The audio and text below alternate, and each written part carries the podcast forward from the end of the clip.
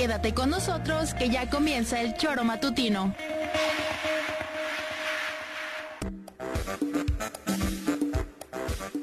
Porque somos quienes alegramos tus mañanas. Interactúa con nosotros y búscanos en nuestras redes sociales como El Choro Matutino. Sintonízanos desde nuestra página web www.elchoromatutino.com y llámanos a cabina al 777-311-6050. De lunes a viernes, de 7 a 9 de la mañana, por Radio Desafío y también por Irradia FM 103.7. Somos la mejor revista informativa del país. Somos... El Choro.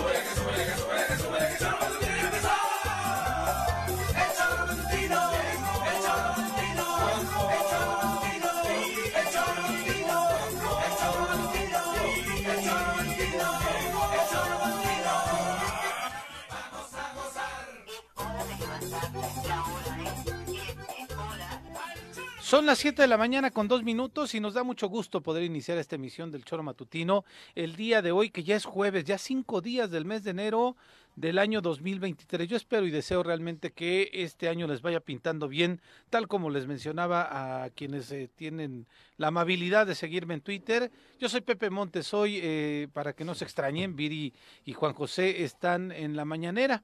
Ya ven que tenemos esa posibilidad de cubrir las mañaneras del presidente Andrés Manuel López Obrador y el día de hoy están eh, tanto Juanjo como Viri cubriendo esta mañanera. Les agradezco muchísimo que nos acompañen. Seguramente el día de mañana ya tanto Juanjo como Viri estarán incorporándose a la emisión eh, cotidiana de todas las mañanas de este choro matutino que además estamos transmitiendo por el 103.7 en Irradia FM para todo el estado de Morelos a través de la frecuencia modulada.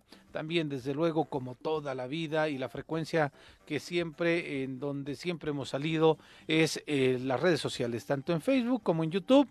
La misma aplicación que tenemos del Choro Matutino, Ahí nos pueden encontrar radiodesafío.mx, es la otra alternativa para que nos acompañen.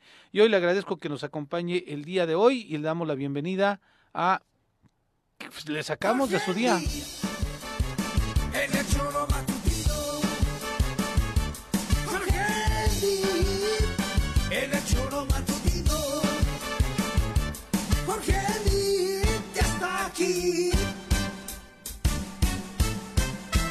Solo Matutino. ¿Será que ya será día los jueves de Jorge Mit? No, no, no, no, Yo, yo, yo, los lunes estoy bien. Como los jueves de Mambo Café o de Zúmbale o Pozolero. Lo dejamos en Pozolero ya, pero aquellos ya. sí, ya esos tiempos. Ya hace muchos años que ya no. Ya no hay dónde bailar salsa. No, va. De pronto en el Pues ya no hay dónde bailar. Bueno, O sea, me refiero, ya no hay esa fiesta. que teníamos de Los padre. cuernavacenses, ¿no? Que nos encontrábamos en el antro. ¿Sí los te gustaba o Uy, no mucho? ¿Cómo no? ¿Cómo no? De pronto le empezamos en los arcos y después de ahí ya te ibas a echar eh, a ligar eh, Sí, gringas, bueno, ¿no? A Era- gringuear. Hace poco vi en una página Gringas, de, gringos. de Facebook. Si alguien conocía el lugar este que es ahora donde está el, donde está el Burger King, ¿no? Ajá, que claro. fue la estación, o sea, fue cualquier cantidad Sí, de antros sí. Para, para darse una vueltita en Cuernavaca sin Y mayor problema. ¿no? magnífico el pinche El- escenario el del escenario Palacio del Palacio de ¿no? Cortés y si se acababa temprano, pues te cruzabas al Harry. ¿no? Ah, exactamente. Pasabas por el puente, echabas una firma. Sí, ese puente estaba horrible. Era, era, olía- era típica, ¿no? O te metías al parro, te echaron una cantada y te seguías al, al Harris, ¿no? Y rematabas en los tacos, ¿no? Así es, En sin problema, 5 de la mañana. Así ¿no? es, te ibas al chiringuito, te ibas A a la la la Heréndira, cerraba más temprano, pero el chiringuito era todavía para Toda, seguir toda un la ratito. O si no, algunos se venían a echar todavía este algún taquito aquí enfrente de la ¿A los camioneta que se pone. No, ¿no? se, se ponía una camioneta a vender este bien Ah, ya, ya, ya. aquí Sí, enfrente sí, del sí, Parres, sí, sí, sí, ¿no? enfrente del Parres. Pero bueno, no es jueves pozolero. Bueno, sí es jueves pozolero, ya no es jueves de, de estas posibilidades de salir a divertirnos. Y al menos en la línea telefónica tenemos a Juan José Arrece desde Palacio Nacional. Juanjo, ¿cómo estás? Muy buenos días. ¿Qué pasó? Buenos días, ¿cómo están? Aquí ¿Qué es- hace ese, ¿Qué hace ese güey ahí? Pues como no, este... Como no vienes, me encanta. El día que tú no vengas voy a venir ahora. No, me, da, me da miedo, güey. Sí, no te dé miedo. ¿Por qué Igual miedo, Juanjo? Oh, joder, ¿no viste que en el... En, con José Ramón Fernández también reapareció el... ¿Cómo era? El hooligan. El aquí. hooligan, exacto. Eso sí te... Este güey ahora igual la- destruye el estudio. O sea, dices Sí, que... No estás tú, entonces no hay problema. Ah, qué bueno, cabrón. O sea, dices que No, pues sí, tiene espíritu ¿eh? hooligan. Exacto, sí, eso sí. Este, ya ves cómo es, güey. Sí. Ten- todo- Pero bueno, aquí estamos en Palacio Nacional, madrugamos, nos tocó madrugar. Teníamos que haber venido ayer también, pero me dio flojera y hoy estamos aquí en Palacio. No Pues ha sí, salido todavía Hubiera el- sido ayer, hubiera estado mejor que hoy. Vamos a decir que tuviste un compromiso laboral acá, entonces por eso no fuiste allá. Bueno, Para que no pero- se haga tan gacho. Sí, pero joder, cabrón, es que a las mañanas es una chinga pararse a las cuatro, cabrón. ¿Y el clima qué tal, Juanjo? ¿Más, fue, más frío no, que tu no, eh, natal? no, tranquilo, está, está frito, pero no, es tranquilo, no, no lo está haciendo, no está haciendo un invierno crudo. Y aquí en, en Palacio como que se siente calorcito, como Ah. que hay un ambiente calorcito, am- ameno. Todavía no ha salido el señor presidente, estamos aquí esperando que, que, que salga, ya son las siete. ¿Y estás siete al lado de minutos. Lord Molecula o qué? No, no vino Ah, hoy, ok. casualmente. No, También le él no- fuiste tú, ya entonces está ahí, se cubre la no, cuota. eh, él no ha venido, ¿en serio? No, no está hoy, no sé, igual está de vacaciones o... Hoy es Y bueno. jueves, Juanjo. Hoy es jueves, Sí. seguramente los todos los jueves el presidente da una un parte de, bueno, Ricardo Mejía, que es el, el subsecretario de seguridad, Sí. un, un parte de la de lo que ha pasado en materia de seguridad en todo el país. Sí. Y es que seguramente el tema que se va a tocar va a ser el de Chihuahua, eh, de esta pues fuga de, de en el cerezo número 3 de la ciudad de Juárez, que dejó pues bastantes muertos, 19 hasta ayer se contabilizaban. Parece que- que además ya mataron a uno de los prófugos, Al ¿no? mero que- mero. Que, que era el principal, Juanjo, ¿no? Yo creo que va a ser gran parte del contenido que va a tener esta, esta mañanera. Sí, yo supongo que sí. Incluso, bueno, pues eh, esperemos que, que se pueda platicar con él un ratito, ¿no? Y pues se puedan comentar temas de Morelos. Y como decía hace ratito, yo creo que si algún día tenemos la posibilidad de hablar de Morelos, nos podemos echar las dos horas de la mañanera y, Te quedas corto, ¿no? y, y, me- y no, no, no alcanza el tiempo. Sí. porque hay, hay temas para poder hablar largo y tendido, explicarle al presidente lo que ocurre verdaderamente en Morelos, que yo supongo que ya lo sabe, ¿no? Pero siempre sería bueno que de, de nuestra propia voz se pueda, pues a grandes rasgos, decir la, la, la, la tragedia, porque para mí es una tragedia, ¿no? Lo que es lo que se está viviendo en Morelos. Tener un energúmeno como ese al frente del Estado, pues pues sí, ¿no? De todas formas, pues bueno, también sabemos que ese energúmeno pues tiene la posibilidad de, de generar votos para, para algunos proyectos políticos en el 2024 y esa es la bandera. Pero bueno, afortunadamente el presidente ayer nos dejó claro de lo que se trata esto, ¿no? Eh.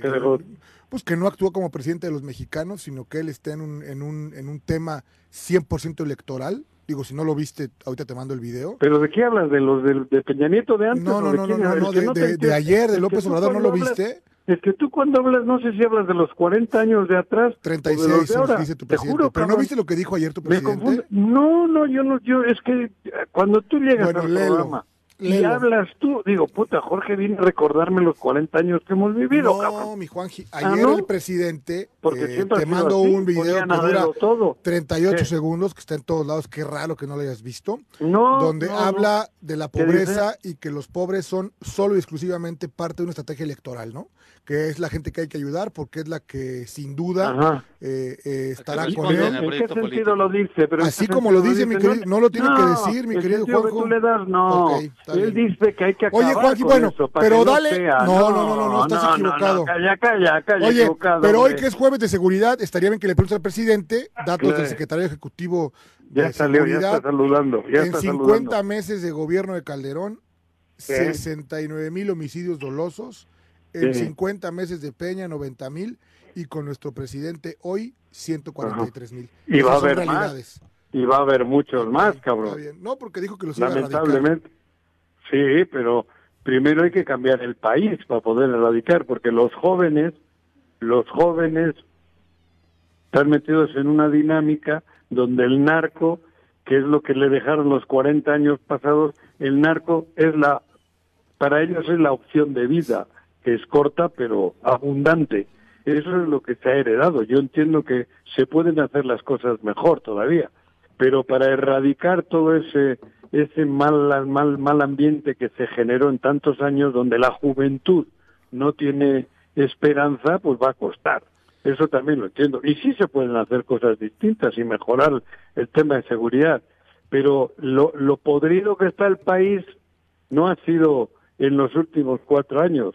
Lo podrido viene de mucho más atrás, pero en fin, también tiene razón, hay que, hay que hacer más cosas. Sí, sí, yo no discuto eso. Pues, y en Morelos, por ejemplo, hay que hacer muchas más, cabrón. Oye, Juanjo. En, Morelos no se hace nada, ¿qué? Eh, te vamos a mandar una foto del dirigente Morena. Ya, ya lo vi. Con los cuatro dedos y así con la... Con Delfina Gómez en, en el Estado de México haciendo... La, la ¿no? Sí, ya lo he visto. Me la mandó Jorge Mir, cabrón. ¿Ah, sí? Ah, Jorge Mir es experto en... Pero además me manda a mí como diciendo, mira, y tu presidente, mi presidente Mango. Pues no eres tú de Morena. No, ah, para nada. Yo no soy de Morena, yo soy izquierda, pero yo no estoy militando en ningún partido, y menos en el partido Morena Morelos cuando veo la mierda que hay, cabrón. Ah, si yo no tengo pelos en la lengua. Y, que a nivel, a nivel nacional quien ha sostenido esto es... Porque no quieres, güey. ¿Eh? Y quien ha sostenido esto en gran medida es Mario Delgado, ¿no? Ha contribuido a que se fortalezca un grupo político que ni siquiera está... Pero estoy eh, cansado de decirlo. Mario, Mario Delgado tiene unos vínculos con Morelos bastante dudosos. Unos vínculos económicos, unos vínculos sucios, que algún día sí es corrupto. Mario ¿eh? Delgado sí ¿Eh? es corrupto. Yo creo que sí. Okay. Y el presidente no lo Yo sabe. Creo que sí. El presidente no tiene idea. Supongo que sí. Ah, ok. Y pues bueno, no importa. El fin justifica los medios, ¿no? Punto. No, pues igual oh. sí, igual. Por eso es que yo no estoy de acuerdo, ¿eh? Ok. Yo, yo para mí no, cabrón. Está bien. Yo estoy diciendo que yo estoy diciendo que ha habido tantos años de catástrofe que ahora para algunos justifican los medios. Oye, pero bueno, en otras cosas, porque si hablamos de eso... Le damos la bienvenida primero a, Algo más interesante que tú. Otro, otra persona. Interesante. Alguien sí de izquierda acompaña la transmisión también. Un hombre de izquierda, amante de la música y el fútbol. Llega desde la tierra temisquense el secretario del Ayuntamiento de Temisco, Carlos Caltenco. Bienvenido.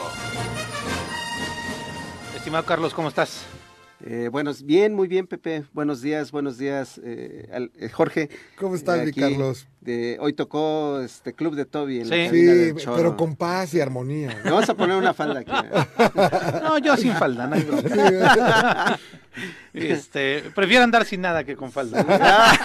Como William Wallace, ¿no? Exactamente. Vamos a poner blur ahí en la transmisión para que.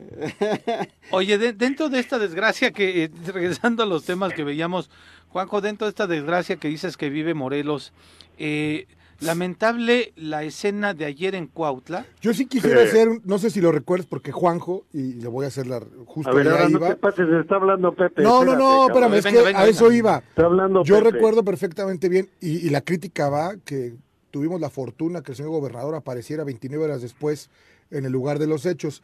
Lo recordarás perfecto ese 21 de agosto, noche de sábado, en el año 2010 cuando se incendia en López Mateos, cuando traías ahí a tu muchacho en la alcaldía de Cuernavaca, mi querido Juan G. ¿En el 2010? En el 2010, sí. Lo que ¿Quién era la alcaldía? Manuel, Manuel Martínez. A lo que voy con ah, esto es la capacidad de respuesta, ¿no? Recuerdo que en aquel, yo era parte de ese ayuntamiento, en aquel entonces. Era regidor. Era regidor. A la una de la mañana nos acuartelamos en el López Mateos, prácticamente todos los que teníamos que ver en el ayuntamiento con, lo que nos interesaba. Y a las 9 de la mañana se le estaba entregando a la gente apoyo económico, o sea, pero bueno, el incluso el gobernador, que era otro partido político, hizo lo propio para que esto ocurriera. Y hoy, 27 horas después, el que se dice gobernador de Morelos se aparece eh, en el, en el lugar de los hechos, ¿no? Lo, lo comentamos ayer de que tenía la su gira en el mercado de Yautepec le quedaba que a 30 minutos. No, bueno, pero suspendes la gira, pues ¿no? claro, 25. la gira y te lanzas para allá y decide, no, pues voy al día siguiente, lo anuncia así tal cual. Y llegando, Jorge, lo primero que les dice a la gente es, ustedes perdieron la oportunidad. porque había un proyecto de 120 millones de pesos para variar de Sedatu, ¿no? Porque además el recurso que llega es de Sedatu, para remodelar el mercado. Que es este, y hay que reconocerle a, A a Meyer. El gran trabajo que está haciendo con los En el mercados país, de ¿eh? todo En el el país. En el país. todo el país. Es de las gentes más calificadas del gobierno de la Del 4T. gobierno. Exactamente. Y, que lo hace de manera discreta, ¿no? Y no anda No No, es protagónico, no anda, es, sí, él sí está enfocado en la cuarta Pero transformación. lo primero que le dice... No es una margarita cualquiera. No, lo primero que le dice el gobernador a la señora que le dice, oiga, gobernador, ayúdenos, ustedes perdieron su oportunidad, como diciendo, por no hacer esta obra, Ya por eso se les incendió. Y, y Casi, le digo casi más. como... Sí, o no, eso, eso es primero. voy, güey. O se Ese es primero, nos vamos. Pero es como el ni, como la mamá de que si te fútbol. caes, si te caes te, Te pego para por- que llores, claro. ¿no? No, lo grave además es... ya se cayó el niño y llega y les da el chingadazo para que lloren.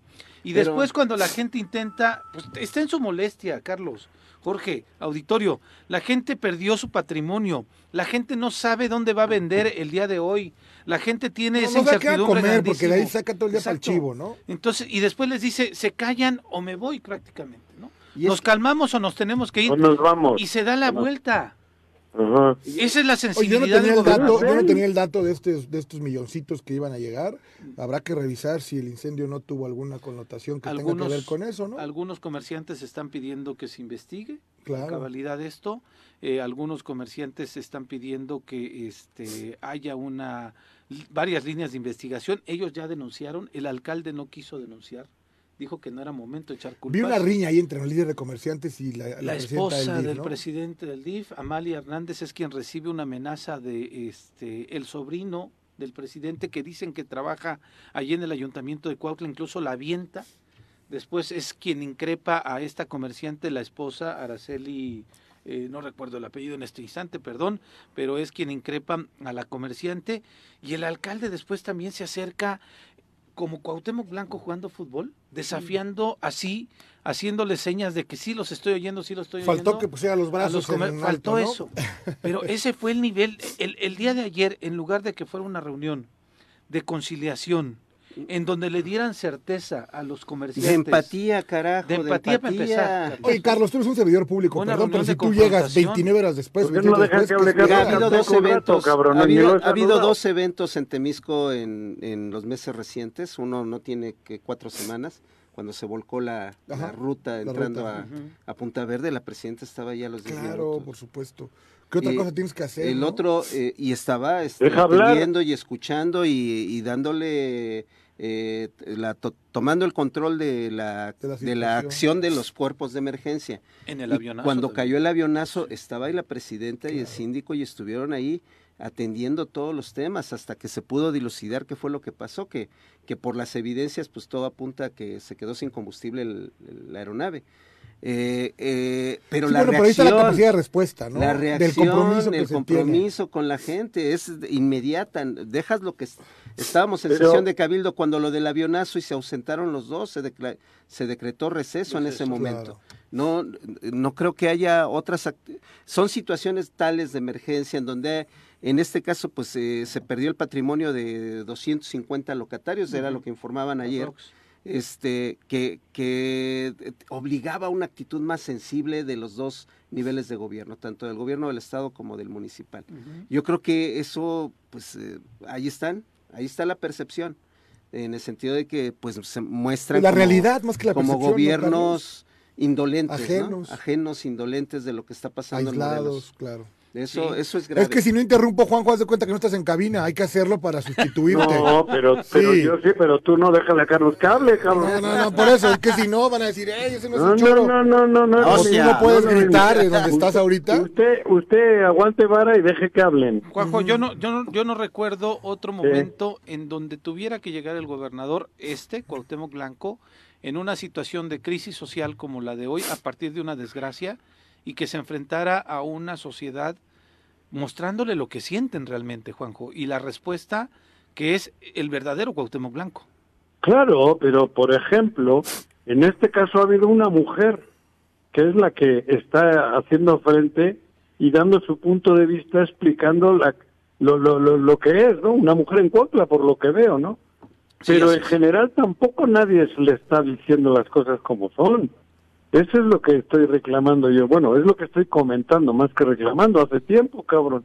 Hay una mujer que tiene los ovarios de decirle en sujeta lo mismo que al alcalde. Hay, hay, hay dos o tres alcaldes que creen que imitando al, al, al, energúmeno que tenemos de gobernador, creen que con eso, el de Cuautla, el de Xochitepec y un poco el de Tepoztlán, que son los mamilas que están haciendo como que son los que más le quieren, como, actuando parecido que él.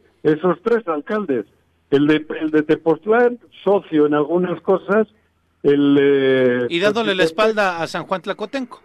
Claro, por eso, exactamente, a eso, a eso me refiero. Uh -huh. El de Sochi que da pena, ese da pena, pena, pena, y este que, que yo no conozco, el de Cuautla, que vamos, es un imitador de, de Cuauhtémoc, supongo que jugó al fútbol también, igual jugó en los arroceros o no sé en qué equipo, uh -huh. porque es un vulgar imitador, corriente, corriente como, como corriente o lo más corriente, y su señora esposa, con todo el respeto, me parece que es Lady Lady Mercado le voy a poner, Lady Mercado, porque va de Lady Mercado. Bueno, Mercado no, porque me van a confundir con Mercado el Güero, cabrón. ¿Sí?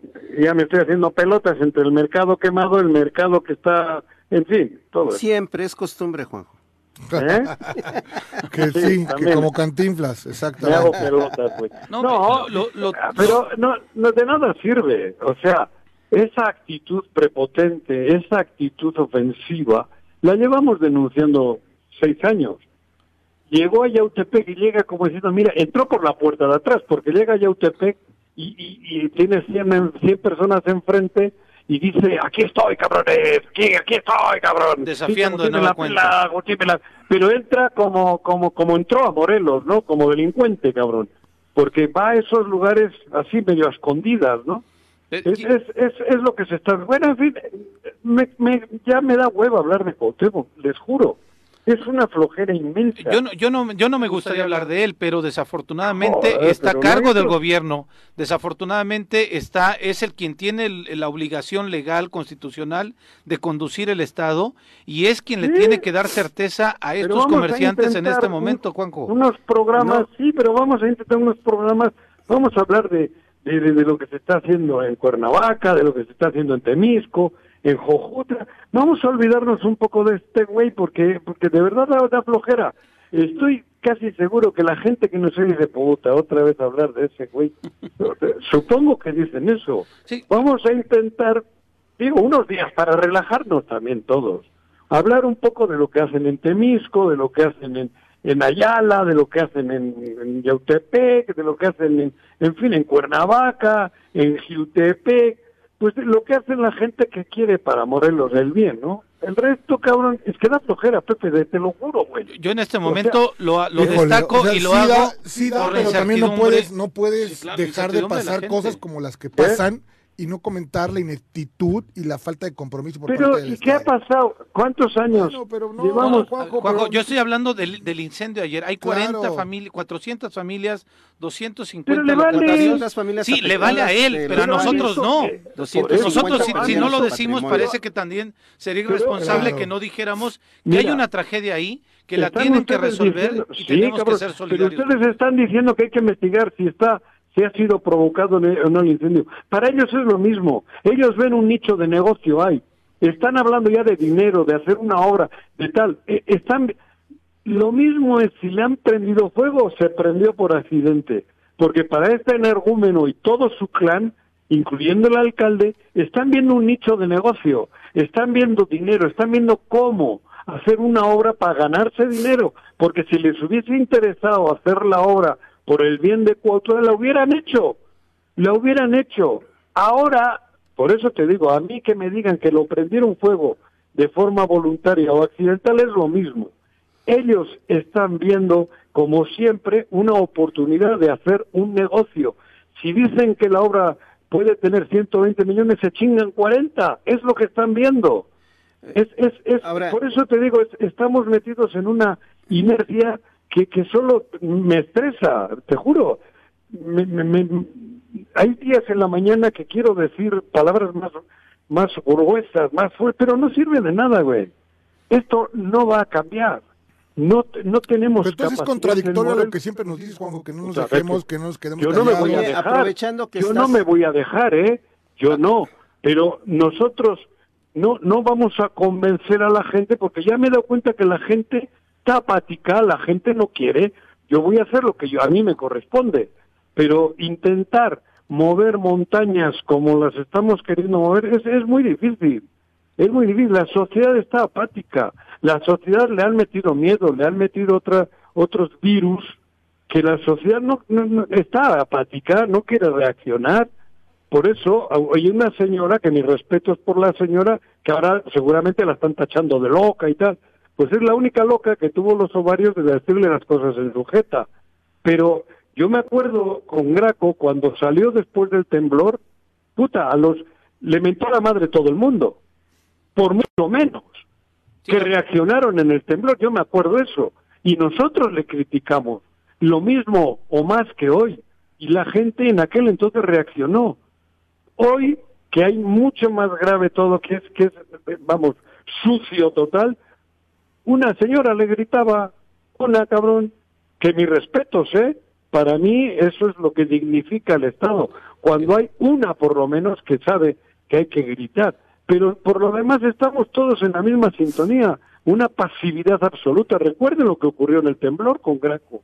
Sí. Cómo le- la gente lo, lo, lo apartó, lo, porque en ese entonces había cuatro o cinco líderes que les interesaba mover a las masas y esas masas reaccionaron de la, de la manera que los líderes pidieron. Hoy, ¿quién? Yo no soy un líder, tú no eres, yo digo, yo Pero- ni, ni- ni pretendo, yo soy un, un comentarista, ¿no? Pero los que tuvieron las riendas de mover masas lo hicieron o por oportunismo, porque fue un oportunismo político que ahí desemboca lo que tenemos hoy. Hoy algunos de los que movieron aquellas están calladitos, bueno, algunos no todos, incluyendo el que está en catedral. Sí, claro. Pero, este, Juanjo, aprovechando, yo quiero rápidamente sacar aquí eh, Sí. la situación que, que propició que hubiera una posición más, más definida del gobierno federal con respecto a las mineras, que fue este conflicto que se dio con Julio Astillero. Julio Hernández Astillero, y que esa interacción con el presidente de forma directa a través de la mañanera eh, fue para bien de todo el país. ¿No será posible que hoy puedas este, proponerle al presidente que a través de ese dato Nadie intervenga en el pela este mercado? hombre ahí. A ver, calla, que no. Déjenme Porque que creo que el Carlos, es el presidente- único coherente ahí, cabrón. El presidente creo que es mucho más sensible, creo que si se le plantea el tema hoy en la mañanera, Ajá. el presidente seguramente va a decir de inmediato vemos con Sedato y le entro, porque creo que creo que este de lo que A se lo del trata mercado ahorita dices. Sí, sí, Sí, claro. sí, se trata, Sí, es cierto, ah, están ver, las cosas muy no mal aquí, pero hable- hay que proponérselo al presidente hoy aprovechando Carlos. que estás allá. Yo te doy mi palabra que lo hago siempre. Hable o no hable en la mañanera, yo transmito, informo y entrego documentación a Chucho Ramírez, a, en fin, a todo el equipo que le rodea a Andrés Manuel. Y eso lo voy a hacer hoy también. Yo no vengo de vacaciones. Aunque no salga y no, ni Viri ni yo, mm, hablemos, que seguramente hoy puede que se hable, pero si no también lo hago, ¿eh?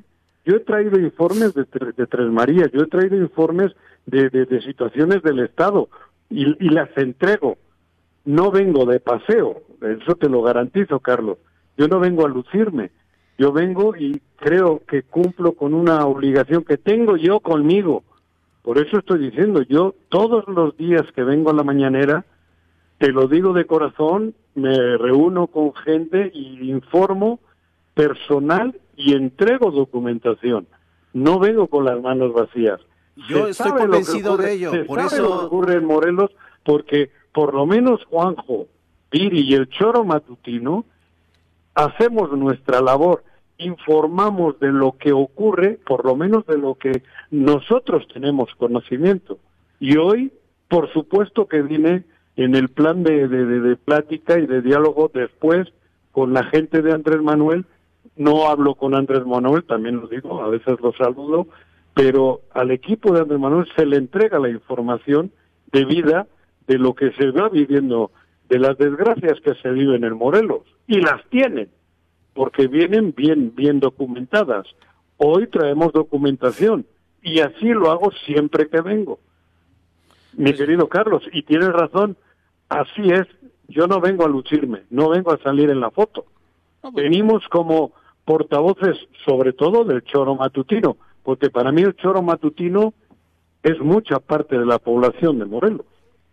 Pues bien, y, y la idea es que todo sea de donde sea, desde la trinchera donde estemos, le Ajá. aportemos a que el Estado Exacto. salga en ad- adelante, a pesar de esto que comentas tú, Juanjo, que pareciera pues desafortunado y desesperante. Por ejemplo, este miércoles trascendió que el cuerpo de Yadira Guadalupe Martínez Quintana, mujer que se desempeñaba como policía de Zacatepec, fue encontrada sin vida, enterrada en un lugar más, en donde no, se encuentra. El tema es que, insisto, ¿eh? ¿Enterrada esta en mujer, dónde? No, no se sabe todavía el lugar, Ah. o sea, no lo dieron a conocer las autoridades, pero se trasciende que este tenía ya cinco meses de desaparecida y el tema lo vamos a abordar regresando al corte porque ella había interpuesto una queja ante la Comisión de los Derechos Humanos en contra de su mando jerárquico, donde denunciaba acoso y donde denunciaba eh, acoso sexual y hostigamiento laboral ¿Y ha aparecido muerta? ha aparecido muerta cinco meses después de desaparecida. Vamos a hacer la primera pausa y vamos a poder hablar de este tema que además, eh, viendo lo de los cuerpos policíacos, híjole, no es el único tema con relación a mujeres. Oye, Juan, que pero ya atiende a allá. ¿no? Y déjanos acá platicar. No, no, te voy a dejar mangos, güey, con las tarugadas que Te dices. prometo Está no Mar- tocar a tu está presidente. Marcelo, está Marcelo Ebrat, está. Marcelo Ebrat aquí explicando Lo están una domando, serie de ¿no? cosas. Lo están Pues lo de domando. la, la cumbre, Eh. seguramente donde viene Biden y el, el primer Que no llega la Exactamente. IFA, ¿no? No Exactamente. llega Biden a la IFA. Ya. Exacto. No llega Biden. Vamos a hacer una pausa, regresamos. Carlitos, Que no llega la ese. ¡Adiós, Juanqui! Fue el 30 de septiembre de 2022, es decir, del año pasado, cuando la Comisión de los Derechos Humanos del Estado de Morelos eh, emitió un comunicado en donde exigía la colaboración entre autoridades estatales y municipales para la búsqueda, localización y presentación con vida de la C. Yadira Guadalupe Martínez Quintana. El 16 de agosto, es decir, un mes eh, antes, prácticamente y medio antes de este comunicado, Yadira Guadalupe Martínez Quintana, quien se desempeñaba como elemento de seguridad pública del municipio de Zacatepec, Morelos, presentó una queja en la Comisión de Derechos Humanos del Estado de Morelos en contra de su superior jerárquico, el comandante regional de la zona sur de la Comisión de Seguridad Pública del Estado de Morelos, por presuntas violaciones a sus derechos humanos consistentes en hostigamiento laboral y acoso sexual. Por lo anterior, eh, la Comisión de Derechos Humanos inició un expediente de queja en donde, pues, obviamente pedía informes al comisionado estatal de seguridad pública, al presidente municipal y al director de seguridad pública de Zacatepec sobre esta situación. Se dictaron medidas precautorias para salvaguardar el derecho a una vida libre de violencia en sus en modalidades de violencia laboral, hostigamiento y acoso sexual. Personal de la Comisión de los Derechos Humanos ayudó a la quejosa para iniciar una denuncia, la cual quedó registrada en una carpeta de investigación, incluso. Pero desde ahí no se supo después del pues, el paradero de esta mujer.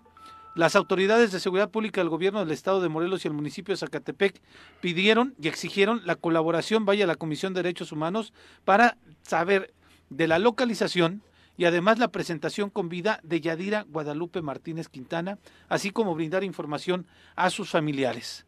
Desafortunadamente, desde el día de ayer, por la tarde, noche, ya se corría la versión de que este cuerpo sin vida, que se encontró enterrado en un lugar en donde las autoridades todavía no han eh, confirmado este eh, eh, específicamente el sitio, pues de manera extraoficial se sabe o trasciende que puede ser el cuerpo de esta mujer policía ya en estado de descomposición. Estamos hablando de cinco meses, más de cinco meses de desaparecida. Se desconocen obviamente sus causas y el día de hoy estarán realizando todos los trámites para que sus familiares puedan referir, eh, pues y hacer el reconocimiento de esta, de esta situación. Es grave, Carlos, es grave porque todo parece indicar que es una desaparición forzada, Joder. y en donde posiblemente, lo digo con esas palabras, posiblemente puede estar vinculado con esta queja y esta denuncia que la propia policía, esta mujer Yadira, interpuso en contra de su mando jerárquico y del cual nunca les dieron la protección necesaria para salvaguardar su vida, ni les dieron las condiciones necesarias ¿Cómo van a para dar actuar. protección a nadie si todos los tienen entre Víctor Mercado, Ulises, Cuauhtémoc, todo el aparato de seguridad. Pero al menos, Juanjo, cambiarla... Guarneros, guarneros, la única misión que tiene es cuidarlos, no cuidarnos. Es verdad. ¿Para qué nos hacemos tontos? Sí, pero Para es inadmisible algo- ya a estas alturas de, de la historia y de, del país que quienes están obligados a salvaguardar la ley. Sean los primeros que puedan este, estar incurriendo en este tipo de conductas. Claro. Con Yadira particularmente hay un lazo afectivo fuerte porque ella fue escolta de Juanita. Recordemos que Uy. Juanita tiene servicio No de protección como testigo protegido Sí, de claro. la fiscalía por las, el asesinato de, de Gisela. Pues, Y- la hija. Ajá, y este, eh, eh, Yadira estuvo asignada como su escolta hace, me parece, dos años, tres años, eh, eh, digamos, en la, este trabajo. la conocían La bien. conocía, sí, y era una persona y era un elemento, pues, este, muy profesional, muy, muy eh, Ah. responsable y disciplinado. Entonces, sí, sí hay, eh, qué bueno que, digo, hay que esperar que la fiscalía haga su trabajo y si la encontraron, eso, eso es este, muy importante porque la familia, los familiares, la, la desaparición forzada de las personas es un crimen abominable. El hecho de que una, sus familiares no sepan dónde está, vivan con la incertidumbre durante meses, en algunos casos años, en algunos otros casos décadas, es, Sí, te da es algo El- el que absurdo aparezcan. que este eh, ya es- esperaremos lo que diga la fiscalía y también esperemos que la fiscalía haga una investigación profunda sobre todo el contexto que rodea esta desaparición. Tiene, tiene que llamar a, a declarar a los policías, al mando inmediato y al propio, yo creo, comisionado estatal de seguridad pública, la fiscalía, en esta investigación de que, insisto, eh, trasciende que es ella, pero ya también cinco o seis meses sin saber de su paradero, Carlos, desafortunadamente nos indica que no se van a tener buenas noticias después de tanto tiempo, ¿no? Pero bueno, Juanjo, en la línea telefónica tenemos, por cierto, a la presidenta municipal del municipio de Temisco, Juana Ocampo. Ah, Juanita, bueno. ¿cómo estás? Muy buenos días, gusto saludarte. Muy bien, buenos días, Pepe. Sí, así es, está estoy, Ah. Está Pepe, iba a decir yo como Estoy aquí, a- a- aquí está Jorge, Jorge Mid y Carlos Saludos, Caltenco, alcaldesa. que más o menos lo conoces, Saludos, creo yo. Más o menos lo conoces. Sí, sí, sí, más o menos lo conozco. Que debería de abstenerse de hablar ahorita que está su jefa. Sí, pues, Y Juanjo, Juanjo en la línea telefónica también. No, pero no Sí, me muy escucho, bien. ¿eh? Desde la mañanera, No Juanjo. escucha, no escucha Juanjo, a ver si podemos este Estoy en Palacio Nacional, Ahí. Juanita. Órale. Este Hablen, hablen, un, año un año de gobierno en donde bueno ya ya tuviste a cargo la, la posibilidad de conducir los destinos del municipio de Temisco pero este regresas eh, por una votación que hace eh, que los temisquenses otra vez confíen en ti. Y dime cuéntanos qué ha pasado en todo este año en estas condiciones en cómo recibiste el municipio y cómo te sientes eh, a un año de gobierno justamente de tu encargo. Bueno, a, pe- eh, a pesar de encontrarnos a, este, una administración eh, muy muy muy afectada este económicamente en cuanto a, a a los servicios públicos también. Pero bueno este con el apoyo del cabildo y de la de la gente que tengo en el gabinete todos pues este hemos estado jalando al mismo paso y creo que estamos sacando este este municipio adelante Algunos de los temas que tú te planteaste eh, al inicio del gobierno, ¿cuáles fueron y eh, cuál ha sido el resultado que tú misma eh, pues evalúas que, eh, que has logrado ir planteando o que has logrado incluso ya este cumplir? Mm, Bueno, nos planteamos mucho, muchos este, temas. Eh, nosotros retomamos el proyecto de, de Gisela Mota. Eh, aunque no hemos dado al 100, este, no hemos cumplido al 100 con ese proyecto, pero esas son las líneas. Eh, por ejemplo, el día martes entregaste las últimas dos patrullas del ejercicio fiscal 2022. Eh, Exactamente. se, se entregaron en total seis patrullas nuevas eh, en, En el caso de seguridad pública. ¿Qué más se hizo en el tema de seguridad pública, Juan? En el tema de seguridad, este, eh, no, bueno, fuimos a la, a la federación y y ahí nos comprometimos a entregar un terreno que es para poner ahí una comandancia de la Guardia Nacional. Y tenemos el terreno, lo ofrecimos y hasta ahorita pues estamos esperando que nos tomen en cuenta eh, porque eh, nos dijeron que entrando enero nos este nos van a llamar, ya estamos platicando con con Sedena y con este con las instancias correspondientes. Ha habido una coordinación constante ahí con la Guardia Nacional y con la Sedena, ¿verdad, Juanita? Sí, exactamente. Hemos estado en el municipio, hemos ido a la Federación y hemos estado también este en el en el estado de Morelos este platicando sobre ese tema porque bueno, uno de los flagelos más más fuertes en el municipio es la inseguridad. Y lo has mencionado por esta particularidad que tiene Temisco de estar pues en medio de varios municipios y colindante también incluso con el Estado de México, si no estoy mal, ¿no? Así, es. y también tenemos en nuestro territorio pues el este la isla que le llamamos nosotros y que es este que pertenece a Cuernavaca, pero que al final de cuentas está alejado de Cuernavaca y y, hace falta este muchos eh, seguridad ahí en ese en es algo que urge resolver, ¿no? Un tema de muchos años. Porque al final del día, mi querida alcaldesa, pues la gente de la isla acude con ustedes. ¿Por qué? Porque pues, es lo que tienen a la mano, ¿no? Y al final del día Temisco se hace responsable de una responsabilidad que administrativamente no le corresponde probablemente, ¿no? Sí, al final de cuentas somos el primer respondiente cuando nos cuando hay alguna alguna cosa en, en la islita porque estamos más cerca.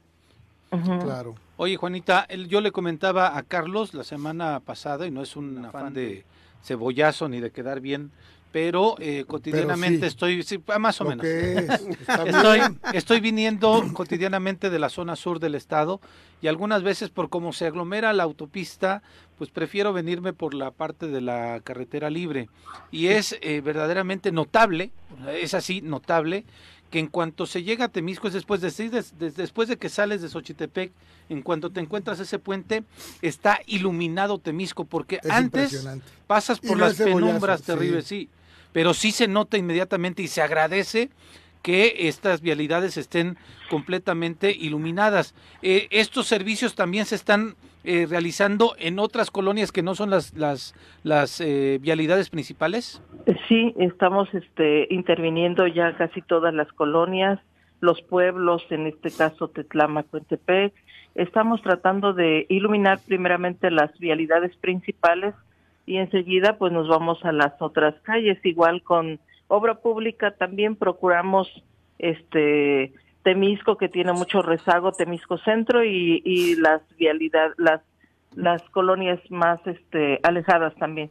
El tema de, yo decía del alumbrado es va va de la mano con el tema de sentirse seguro, de sentirse, de sentirse tranquilo, más allá incluso de que haya policías, ¿no? Claro. O sea, la misma gente se da cuenta de lo que está ocurriendo. No, bueno, tú caminas por una calle alumbrada y te sientes seguro. Cuatro mil acciones en luminarias, Juanita, de, de cerca de 11.800, que es el censo de, de luminarias. Es una cantidad importante, más de la tercera parte. sí, casi la mitad. Sí, sí, realmente nosotros le hemos invertido mucho a lo que es este alumbrado, los servicios básicos, este recolección de residuos. Eh, ¿Qué se hizo para fortalecer la recolección de residuos? ¿Qué se, qué se, hizo? ¿Qué se hizo? Oh, compramos, adquirimos un vehículo nuevo porque también los que estaban pues ya estaban muy, este, muy dañados, pero también igual rescatamos varios de los que estaban y ahorita lo que tenemos pues anda todo en la calle trabajando. El parque vehicular está al 100 en sus en sus trabajos este, las patrullas también este, las están habilitando día a día. Eh, Juanita, el, servicio público de recolección de basura depende del ayuntamiento, no está concesionado como en otros municipios. Mm, la recolección nos corresponde a nosotros en el municipio, pero ya hacemos entrega de los residuos. Es decir, hay una plantilla laboral del ayuntamiento que se encarga completamente de ello, ¿no? Sí, Y es una de las más grandes, ¿no, Juanita? Sí, sí, residuos sólidos y este servicios alumbrados son, son la, la este, el área que tiene más personal. Juanita, por lo que hemos visto y dando de seguimiento a la información que emiten del ayuntamiento y lo que obviamente damos, eh, como ya lo había mencionado, de seguimiento, también el tema de obra pública. Se ha invertido en obra pública de manera considerable e importante, pero además con participaciones propias, es decir, recurso del ayuntamiento.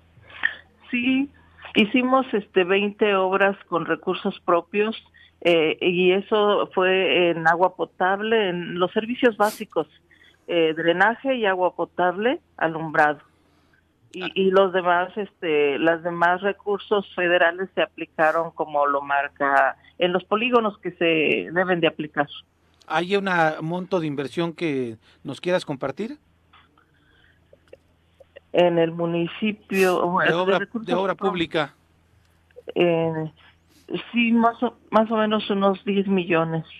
¿De recursos propios? Sí. ¿Y del federal cuánto acompañándolo, Carlos?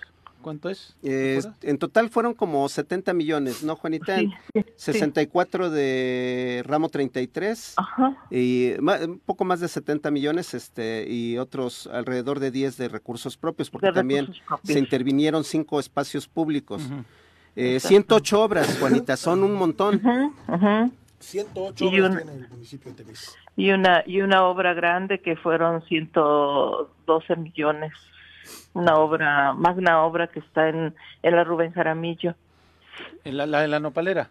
Ajá, pero hay- esos son que- recursos federales, son hay- de ciudad. Sí, pero hay que, hay que decir ahí, Juanita, me parece que fue un éxito la operación política que realizaron porque estaban a punto de perder esa posibilidad de que se invirtiera en la rehabilitación del mercado, bueno, no rehabilitación, en la construcción de un nuevo mercado, Sí, de un centro comunitario de unidades deportivas que estaba en riesgo porque había algunos comerciantes o uno comerciante que no que no estaba tan de acuerdo con que se realizara esta inversión allí, pero gracias a la intervención y habilidad política que tuvieron lograron poder aterrizar este recurso y están a vísperas de que se inaugure. Sí, yo creo que en, en, en febrero, en, en- terminando enero, febrero por ahí, ya estaríamos este entregando a los pro- esta esta obra a la comunidad, municipio de Temisco, ya que es una obra muy grande, este implica ahí salud, este eh, deporte, eh, comer- eh, comercio, el mercado nuevo y este el CDC.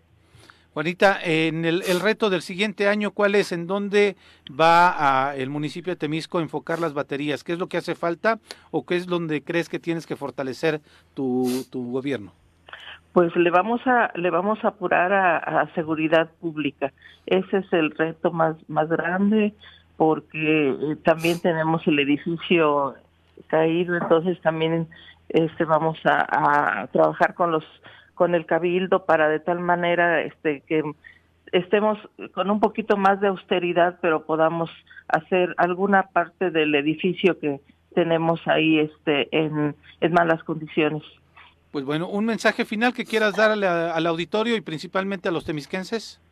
Pues este saludar a los temisquenses por este medio y agradecerles a, a Juanjo el hecho de que nos inviten el día de hoy, a Carlos, a, a usted Jorge Mid, a Pepe, Gracias. eh, alcalde. este, a Viri, este y decirles a los temisquenses que el día 13 de enero a partir de las 4 de la tarde vamos a estar este, teniendo el evento de in- informe, de entrega de nuestro informe a la ciudadanía.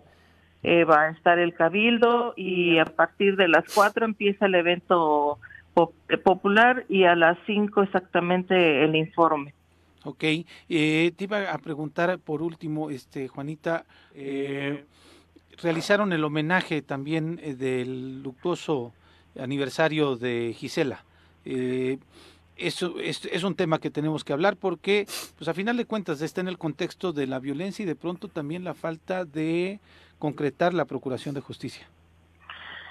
Sí, pues el- la muerte de Gis nos sigue doliendo, es algo que no que no lo vamos a, a olvidar nunca y creo que debemos, bueno, eh, eh, mi responsabilidad como presidenta municipal es, es este procurar que las mujeres no sigan perdiendo la, la vida de manera violenta y este y se hace ese homenaje aunque mucha gente eh, no está bueno alguna gente por ahí criticó pero pero cuando pierdes a una hija todos los días la recuerdas y tienes que trabajar pensando en, en ella, en, en lograr lo que ella quería.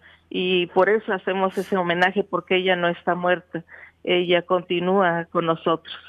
No, y además era una funcionaria pública, es decir, Claro. era presidenta municipal y más allá de cualquier eh, filiación política o no, pues eh, se tiene que eh, marcar en ese contexto y es por ello la trascendencia del evento que tuvieron. Juanjo, no sé si quieras comentarle algo a Juanita.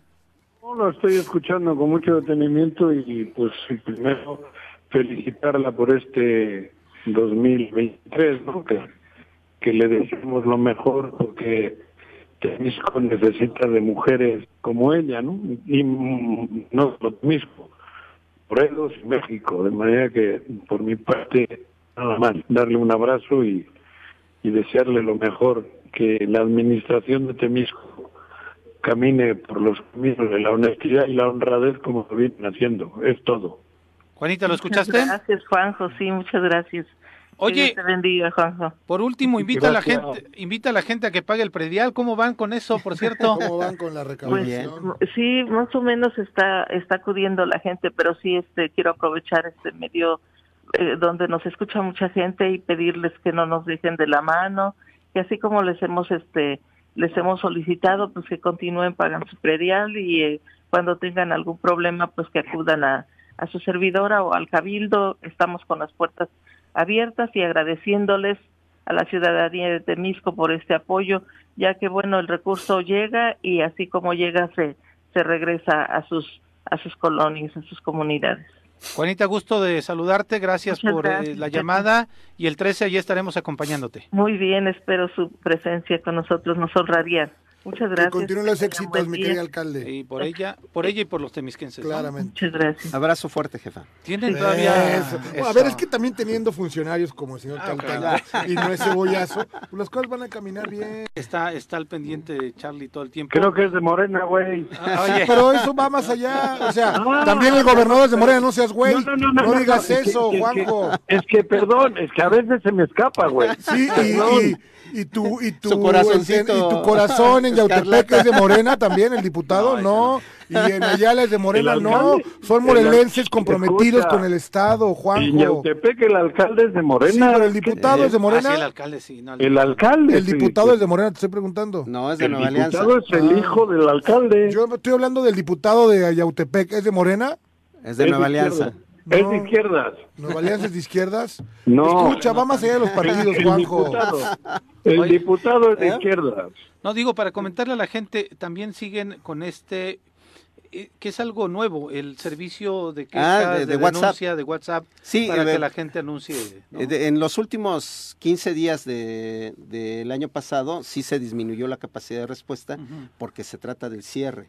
Y entonces ya no puedes requerir lámparas, ya no puedes requerir, porque pues eh, hoy los ordenamientos en el tema de eh, contable y fiscal son muy estrictos y entonces tienes que cerrar contablemente el año. Eh, pero ya a partir del 2 de enero empezamos otra vez con la intensidad. en la Platica la atención. gente qué trata. Sí, es un número de WhatsApp, tu gobierno a la mano, les doy el teléfono, todos pueden a través de, de este... Los temisquenses, ¿eh? Todos los temisquenses. O los que por ahí Obviamente, si y algo, ¿no? Sí, sí. Si O están ¿Cuál en... es la función de este número? Eh, en este número se conectan vía WhatsApp, es el 777-458-6096, lo vuelvo a repetir, 777 458. 458-6096. Ustedes mandan un mensaje, hola, cualquier palabra, y les contesta Hola, el robot de manera automática, eh, presentando 16 opciones. Comió payaso el Se pueden reportar baches, luminarias, Eso es lo que voy yo necesariamente. Al final, esta área conurbada, donde todos tenemos actividad, Es pues correcto. tú pasas por Temisco y dices, oye, pues aquí está. Aquí hay un bache, te detienes punto. nada más en el La lugar. foto y lo envías. Eh, o la el mismo robot te va guiando, Te va te, dice, este, eh, selecciona qué vas a reportar, seleccionas lo que quieres reportar, te pide la ubicación y la foto y te manda un folio. Y, eh, y, este, yo he reportado, a lo mejor soy uno de los usuarios más, porque pues, ando circulando en el municipio y voy reportando lo que Es voy viendo. No tengo hasta el momento ¿no? ningún folio sin respuesta y todos los folios han sido atendidos. Eh, la gente Si no te operativa... atienden, Si no te atienden, yo conozco al secretario del ayuntamiento, güey. Sí, exacto. Está, Porque además la, la- el seguimiento a la atención de esos Folios. todos esos folios le recae en la Dirección de Atención Ciudadana que depende de la Secretaría General. Entonces, este eh, ha estado funcionando muy bien. Las áreas, sobre todo las más demandadas, es servicios públicos, agua potable y, y obras públicas, y están teniendo una capacidad de respuesta excelente, ¿no? Pues es una Sí, forma aparte de... la de pronto las administraciones pueden tener los recursos humanos y materiales, sí, limitados, pero para cosas como rápidas, pero no hay la capacidad de, De estar por todo el claro. municipio, ¿no? Entonces, si te ayuda la gente con, oye, pues aquí hay un bache, rápido le damos Sí. este Seguimiento y atención. Claro. Pero bueno, pues vamos a hacer una pausa más, Juanjo. Sí se puede, ¿no, mi querido Sí Carlos? Claro que es sí. Cuando hay voluntad, ¿no? claramente. Sí se puede. Pero bueno, vamos a hacer una pausa. Les tenemos algunos detallitos también sobre esta muerte de el eh, neto, Ernesto Alberto Piñón de la Cruz, quien, pues bueno, huyó en este motín que se dio en el penal número 3 de Ciudad Juárez y que después de una persecución que realiza la autoridad es donde resulta herido y después resulta resulta muerto. También tenemos un enlace con la senadora Lucía Mesa. Vamos a hablar con ella sobre esta situación del, Del mercado, mercado. de Cuautla. Son las 8 de la mañana con 6 minutos. Continuamos aquí en el Choro Matutino. Hoy no está Viri, no está Juanjo, está Carlos Caltenco, Jorge Midi, un servidor Pepe Montes, aquí al frente de los micrófonos, porque la producción, la producción no cambia, la producción como siempre todos los días aplicándose. Y bueno, eh, iniciamos el programa hablando de muchas cosas, pero uno de ellos que principalmente nos ha ocupado ha sido la situación de este incendio que se dio en el Mercado Nuevo, como así le conocen, que no está tan nuevo también, es del 66, y no ahorita me corrige la senadora, pero el mercado Hermenegildo Galeana que desafortunadamente el pasado martes en la madrugada se incendió y tenemos en la línea telefónica a la senadora Lucía Mesa, senadora por Morelos y evidentemente cuautlense. Eh, eh, Lucy, ¿cómo estás? Muy buenos días. Hola Pepe, qué gusto saludarte a ti al auditorio. Saludo con mucho gusto a Jorge Mid y a Carlos Caltenco. ¿Qué te, Senadora, Saludos, senadora. saludos. ¿Qué te digo y qué te pregunto? ¿Qué- ¿Qué significa para Cuautla el mercado nuevo, Lucy? Bueno, pues yo quiero comentar que es el principal centro de abasto de la ciudad, ¿no? Independientemente de la central de abastos, que pues bueno tiene otra connotación, pero el mercado Hermenegildo Galeana o el mercado nuevo como se le conoce, pues es el principal punto de abasto de todas las familias cuautlenses. Es donde nos surtimos todo el mandado, la verdura, la carne, la fruta, la cecina, este, el queso, la crema. Es un, un, un movimiento de economía muy fuerte para todos los morelenses, este, porque también déjame decirte que bajan de Yecapixtla, este, bajan de Ocuituco, de Tetela, es decir, es un punto de la región oriente económicamente activo. Si bien no está justo, justo en el corazón de Cuautla, también es otro de los mercados que están dentro de la, eh, pues de la urbanidad y dentro de, de esta, de este contexto de, de lo que es la ciudad de Cuautla. Sí, es correcto. Bueno, pues sí, digamos está el mercado viejo, como que se le conoce, que es el principal que está en el en el Zócalo, por así decirlo, pero el, el mercado este Hermenegildo Galeana, el mercado nuevo, es el que está mero a la mitad de la ciudad, entonces es un punto importante porque baja tanto la gente que vive en la zona norte como la gente que vive en el sur, entonces es un punto principal de abasto donde las familias eh, no surtimos y de la región oriente no surtimos para este, el tema del mandado, la verdura y demás. Y la verdad pues muy triste esto que pasó, eh, este incendio que pues ahora sí que llevó a la afectación de muchos comerciantes. Eh, yo precisamente comentaba esa parte, ¿no? Que todavía no hay un censo, todavía no lo dan a conocer las autoridades de cuáles fueron las pérdidas, no se ha cuantificado cuáles son las pérdidas, si ya tenemos un padrón por giro este, de las afectaciones que tienen estos comerciantes, este, pues al parecer todavía no hay nada. Yo quiero decirte que en este sentido, pues nosotros ya hemos, este, vamos hoy a, en la Cámara de Diputados, está la sesión permanente, pues precisamente metimos un punto de acuerdo, ¿no? Donde de, de urgente y de resolución, donde evidentemente pues estamos, este, pues exhortando a la Secretaría de Hacienda, a la Secretaría de Economía, este, para que puedan autorizar partidas eh, presupuestales extraordinarias, pues para poder ayudar, ser empáticos en este caso con todos los comerciantes que lo perdieron todo, y perdieron pues prácticamente pues su local es su patrimonio, ¿no? Es su fuente de, de empleo, de este, de, ahora sí que donde ellos viven, mantienen a sus familias, ¿no? Entonces, este, estamos en esa parte, vamos a tener reunión próximamente para ver en qué programa, cómo, cómo les podemos ayudar, este, a lo mejor con algunos, este, pues son créditos que les otorgan a fondo perdido, no sé, eh, vamos a buscar nosotros opciones, ¿no? Para poderles apoyar, este, pues ahora sí que de una manera importante, para que cuando menos puedan recuperar las pérdidas que tuvieron en mercancías y demás. Yo sé que el mercado, pues a lo mejor va a tardar en, la, en reconstruirse, pero bueno, eso ya dependerá también de las gestiones que hagan a nivel este, federal, tanto el gobierno del estado como el propio ayuntamiento de Cuautla. Senadora, ah, perdón, Jorge Mita saluda, buen día, feliz año. Hola Jorge. Mira, eh, al final del día una mujer con tu trayectoria y con tu arraigo en Cuautla, regidora, diputada, diputada, este, pues todo lo que tenga que ver con, con el, hoy senadora, hoy senadora eh, entiendo tu preocupación y la pregunta sería, ¿el gobierno del Estado los ha buscado ustedes como legisladores federales para poder, la chamba que tú estás haciendo claramente, sin necesidad alguna de que alguien te invite a hacerlo, porque eso es lo que a ti te mueve, y al final del día, pues tu oriundez en Cuautla y en Morelos, pues eso es a lo que te lleva. ¿Ha habido algún llamado del Estado para decir, a ver, senadores, hagamos sinergia juntos para poder hacer algo por Cuautla? No, por supuesto que no. Digo, nunca lo ha habido, este, nunca ha habido ese acercamiento en estos cuatro años que han sido de gobierno. Yo he respetado mucho esa parte. Digo, pues ahora sí que cada quien su trabajo. Yo desde lo que pueda hacer yo por parte mía del legislativo, nosotros vamos a estar ahí primero porque soy de Cuautla y algo que nosotros sí hacemos un llamado a las autoridades estatales y municipales a ser más empáticos con los eh, los este comerciantes que fueron porque no he visto yo esa empatía, no he visto ese, este, esa preocupación, o sea, de, de decir, lo perdieron todo, los señores se quedaron sin nada, se quedaron, como decimos, con una mano atrás y otra adelante. Los señores ahorita no tienen ni para comer. Entonces es lamentable que las autoridades que manejan los recursos, que tienen los fondos y que pudieran etiquetar este presupuestos extraordinarios, tenemos a nuestros diputados locales, que yo espero que hagan lo propio y hagan lo correcto para este, hacer una modificación al presupuesto y ayudar de manera inmediata, de manera inmediata para este, los, los comerciantes, ¿no? No vemos ese tipo de acciones, no la hemos, no las hemos visto, pero me parece que es importante que hoy los tres niveles de gobierno nos coordinemos y podamos trabajar de manera conjunta por los comerciantes que lo perdieron todo, porque además déjenme decirles que el mercado de Cuautla, este, eh, el mercado nuevo es de los que generan un mayor una mayor economía. Entonces sí es importante porque ahí se mueven todas las mercancías, este, en fin.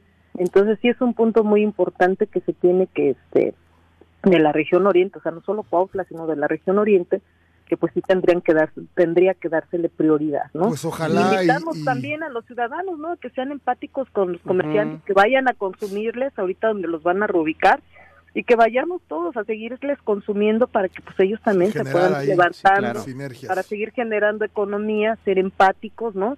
Irles a consumir, compartir en sus redes, les encargamos mucho que compartan en las redes dónde están los puestos donde estamos habituados a comprar que la cecina, el queso, la crema, las verduras, este los tamales, o sea, todo eso que lo podamos compartir. Hay que ayudar a nuestros comerciantes, hay que ser solidarios con ellos, hay que ser empáticos pues para que se puedan levantar de esta, esta tragedia. Y también lo que hemos exigido, que se investigue cuál fue el origen que generó, cuál fue la causa de este lamentable, terrible incendio, ¿no?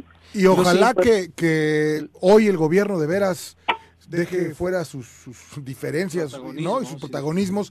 Yo supongo que el mercado de Cuautla surge como el de Cuernavaca en términos de que Cuernavaca del de aquí se surte Xochitepec, Jiutepec, seguramente el de Cuautla surte el de Yautepec, ¿no? Quieren hacerlo en Yautepec cuando el de Cuautla no está funcionando, que sean empáticos y que ocurra algo, ¿no? Ojalá este sea el punto de quiebre. Cuautla es el punto de la región oriente. Claro, claro, todos, todos los 17 municipios que tiene la región oriente, todos bajan a Cuautla. Somos el el municipio que detona toda la economía del región oriente. Bueno, habrá que a lo mejor eh, explicarles qué es lo que ocurre, porque probablemente no lo entienden. Senadora, eh, te, habla, te saluda Carlos Caltenco.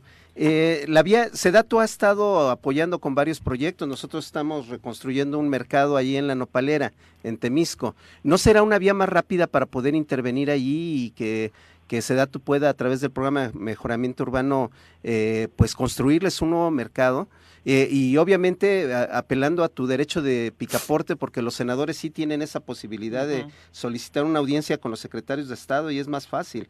Mm, ¿Cómo la ves? Hola Carlos, sí, mira, bueno, comentarte que originalmente estaba ya un presupuesto etiquetado de 120 millones de pesos para eh, reconstruir una parte del mercado este nuevo. Sin embargo, una vez que entró el presidente municipal, este no tuvo acuerdo con los comerciantes y evidentemente no dejaron que la obra se hiciera. ¿Por qué? Porque no se no se pudo comunicar este las bondades y los beneficios que iba a traer este proyecto. Entonces, a mí me parece que cuando tú no comunicas correctamente un proyecto, pues evidentemente pues surgen esas este, inconformidades y hasta el rechazo del proyecto. Entonces, este, el dinero sí está, hasta donde yo sé, son 120 millones de pesos los que están etiquetados por parte de la SEDATU para la reconstrucción de ese mercado. Sin embargo, eso, el, el recurso estaba etiquetado cuando entró la administración pasada, en el 21, entonces en el, sí, 22, perdón, a principios del 22, entonces hay que investigar cuál es el estatus. De hecho, pues ahí hay muchas situaciones que, complicadas que se están diciendo, por eso nosotros hemos pedido que se investigue cuál fue el origen que detonó este eh, terrible incendio. Pues Lucy, un mensaje que quieras eh, concluir. Bueno, ayer en el Senado vimos eh, que avalaron ya el nombramiento del nuevo embajador en Canadá. No sé qué, qué, otra actividad vayan a tener en la permanente aparte de este de este punto de acuerdo que presentas hoy. Este, pues sí, efectivamente vamos a, a, este, a la ratificación de Carlos Joaquín González como embajador de, de Canadá, de acuerdo a este a este eh, esta cumbre que vamos a tener de los tres eh, importantes líderes de este de esta cumbre del norte, ¿no? tenemos el los líderes del norte le llaman, el Temex. Es, cumbre de líderes del, del norte del Temex. Sí, precisamente ayer se dio una discusión importante ahí, este, de que bueno, decía ahí el PAN, ¿no? Que el, la diputada Gómez del Campo decía, no, pues que el presidente solamente pone a amigos incondicionales o quien debe favores, ¿no? Entonces, pues ayer le recordamos a la diputada que, pues bueno, Vicente Fox puso a Huicoche, a su secretario particular en Canadá, pues que no nos vengan con cuentos, ¿no? y que el presidente está en todo su derecho de nombrar a todos los embajadores porque es un derecho constitucional que tiene. Entonces, este, estuvo un debate interesante ahí, ayer en la comisión, pero bueno, pusimos a los panistas en su lugar cual debe, porque no se vale ese doble discurso, no se vale que sigan atacando al presidente, a la cuarta transformación, no lo vamos a permitir y por supuesto que vamos a estar defendiendo todas y cada una de las propuestas de nuestro presidente López Obrador. Lucy, y ya, ya para terminar, no quisiera, digo, es una pregunta obligada, eh, si en nuestro partido eh, toca género, eh, cumplir la cuota de género en Morelos, eres una de las candidatas fuertes, una de las mujeres de los mejores cuadros que tiene, que, tiene Morena, Morena para, para poder ser la candidatura. ¿Cómo vas en ese tema? Bueno, comentarte que yo he, manifestado mi, aspiración legítima de buscar la candidatura por el estado de Morelos, por Morena, lo he dicho muy claramente, por Morena. Yo me, voy a ceñir eh, precisamente a las reglas que ha marcado nuestro partido. Recientemente estuvimos con el presidente y el presidente nos dijo, aquí no hay dedazo y va a hacer la encuesta y nosotros nos vamos a respetar lo que diga la encuesta. De ser yo la, este, la candidata estoy trabajando para ello, estoy convencida de que vamos a ganar la encuesta, de ser yo la candidata, lo primero, lo primero que haría es hacer un llamado a la unidad. Creo que en Morena cabemos todas y todos, creo que Morena merece hoy tener una dirigencia fuerte, Morena necesita este, reivindicarse aquí en el estado de Morelos y poder volver a ganar en el 2024. En esa estamos, estamos trabajando todos los días fuertemente para hacer que nuestro estado de Morelos cambie, para que nuestro estado de Morelos sea restaurado y pues bueno, en eso en eso estamos construyendo todos los días. Pues mucho éxito, Lucy. Éxito, senadora. Éxito. Muchas gracias, Carlos. Muchas gracias, Pepe. Que tengas un buen día. Qué gusto saludarles a todos. Igualmente. Un abrazo. luego, ahí abrazo. pendientes del punto de acuerdo que estará promoviendo en el Senado de la República. Oye, ahora que hablas del género y demás en Morena, digo, yo no veo este otra mujer de Morena, ¿eh? O sea, las que se digan de Morena. Esa pues, Margarita que... pues, bueno, la secretaria Bueno, de- Margarita también de tiene una turismo trayec- con el PAN, ¿no? Ajá. Tiene En una, Cuernavaca. No, no, no. una no, trayectoria este, larga en la izquierda, aunque izquierda. tiene ese tema de que 2000, colaboró en la eh, administración digo, del PAN, tanto en el gobierno de Cuernavaca y como en el gobierno del gobierno estado. del estado. digo, digo, o sea, me refiero, está bien, se vale, ¿no? Sí. ¿Quién es uno para juzgar? Sí, pero pero, Luz sí o sea, tiene- realmente quien es de izquierdas y quien ha estado en el compromiso o en la lucha con el presidente es, es Lucy, ¿no? Es lo Sí. que yo pienso. Sí, así es. Y bueno, ya lo dijo, está en la Sí, lucha claro. por la candidatura. No salgan, es lo que dice uno de los medios eh, de Culiacán. No salgan, reportan balaceras y narcobloqueos en Culiacán. Trasciende que le cayeron a Ovidio Guzmán. Diferentes balaceras y narco- narcobloqueos se han registrado en estos momentos en diferentes zonas de la zona rural y la ciudad de Culiacán, presuntamente por la recaptura de Ovidio Guzmán, hijo de Joaquín El Chapo Guzmán. Se alerta a la población de varios enfrentamientos a balazos y bloqueos en la ciudad y en la carretera eh, México 15 la, México 15, perdón, es la carretera, con unidades quemadas. En la salida norte de la ciudad se pudo constatar tráilers quemados y la presencia de gente armada. El enfrentamiento más fuerte se registra en la sindicatura de Jesús María, donde participa el ejército mexicano y sobrevuelan helicópteros de las Fuerzas Armadas. Se pide no salir de casa por precaución. Y las imágenes que circulan a través de Twitter, de obviamente redes sociales, es, son verdaderamente, pues sí, dramáticas, pero parece que hay un despliegue eh, militar Para detener, para a Ovidio. detener a Ovidio Guzmán. Eh, veíamos, Jorge ahorita me estaba mostrando unas No. imágenes incluso de eh, pues eh, un helicóptero. está una, propiedad, ¿no? Una propiedad. ¿Será, ¿Será que este lo informó el presidente en la mañanera? A ver si producción nos ayuda, a ver si se informó sobre, sobre ese tema. Ahorita lo revisamos. Eh, No, nada más habló del neto. Nada más ha hablado del Solamente habló del neto. la captura. Tal vez no quiso hablar para no No entorpecer Pues sí, ni ¿no? generar este... pues avisarle de que ahí te Pero vamos. es que si no hay nada que dices también, Sí, ¿no? eso sí, eso sí. O sea, Si no se solamente confirma, hay sí. una balacera y camiones quemados y demás, pues no hay nada que informar, ¿no? Sí, claro. Pero bueno, vamos a entrevista. Tenemos en la línea telefónica a Pepe Iturriaga, mi querido Tocayo. ¿Cómo estás? Vamos primero con la introducción. Repasando el pasado con el maestro José Iturriaga de la Fuente en el Choro Matutino. Tocayo, feliz año. Igualmente para ustedes, Pepe, Carlos, Jorge, un abrazo para todos. Oye, estamos a vísperas del Día de Reyes.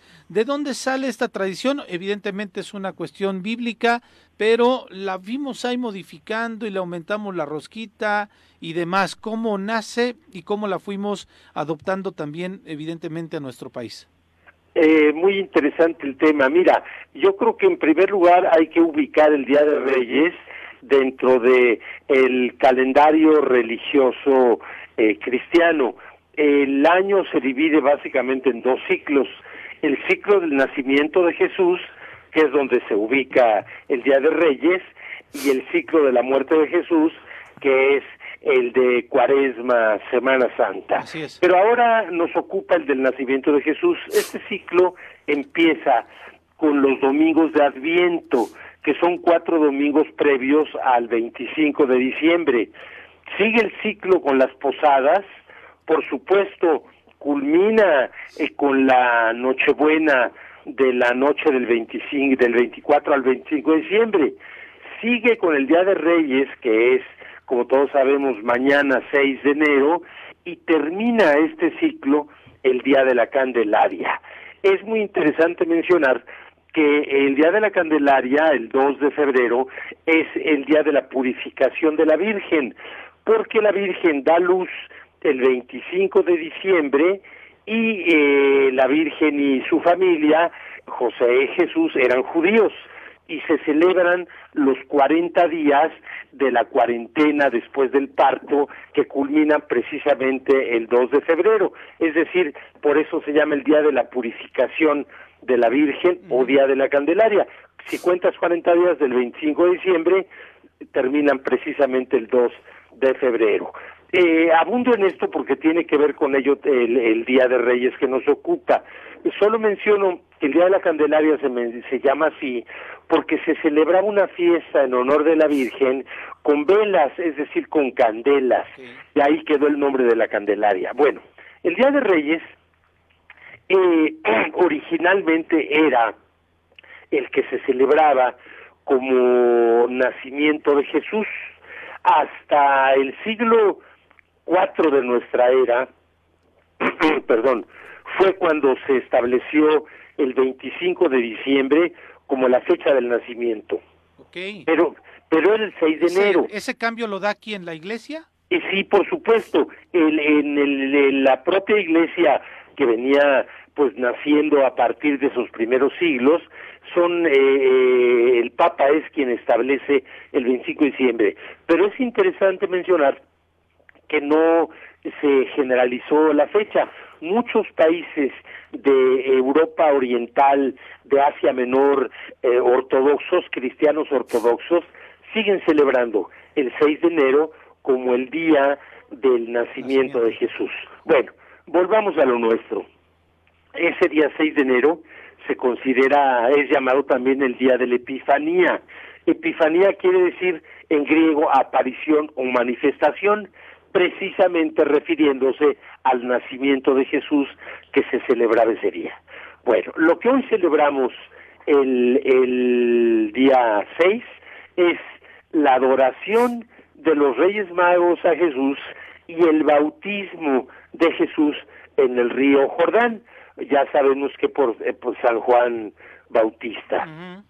Ahora, el, la adoración de los Reyes Magos, pues hay que decir que la propia Iglesia y también en aquellos primeros años de la Iglesia se estableció que ni fueron reyes ni fueron magos. Este, el, lo de magos se tomó del Evangelio de San Mateo, que en el Nuevo Testamento habla de que unos magos vinieron de Oriente, pero realmente después se estableció que en realidad habían sido unos sacerdotes persas de la religión mazdeica y que no necesariamente habían sido monarcas. Bueno, lo interesante es que con este nombre de Reyes Magos nos llega esa eh, tradición de que llegaron a, a Belén para celebrar el nacimiento de Jesús. Ahora, el, el, obviamente, bueno, estos tres Reyes Magos, eh, eh, el número tres lo fijó el Papa León I en el siglo V, es decir, la, la tradición está establecida como tres, pero realmente no hay eh, una información fidedigna al respecto.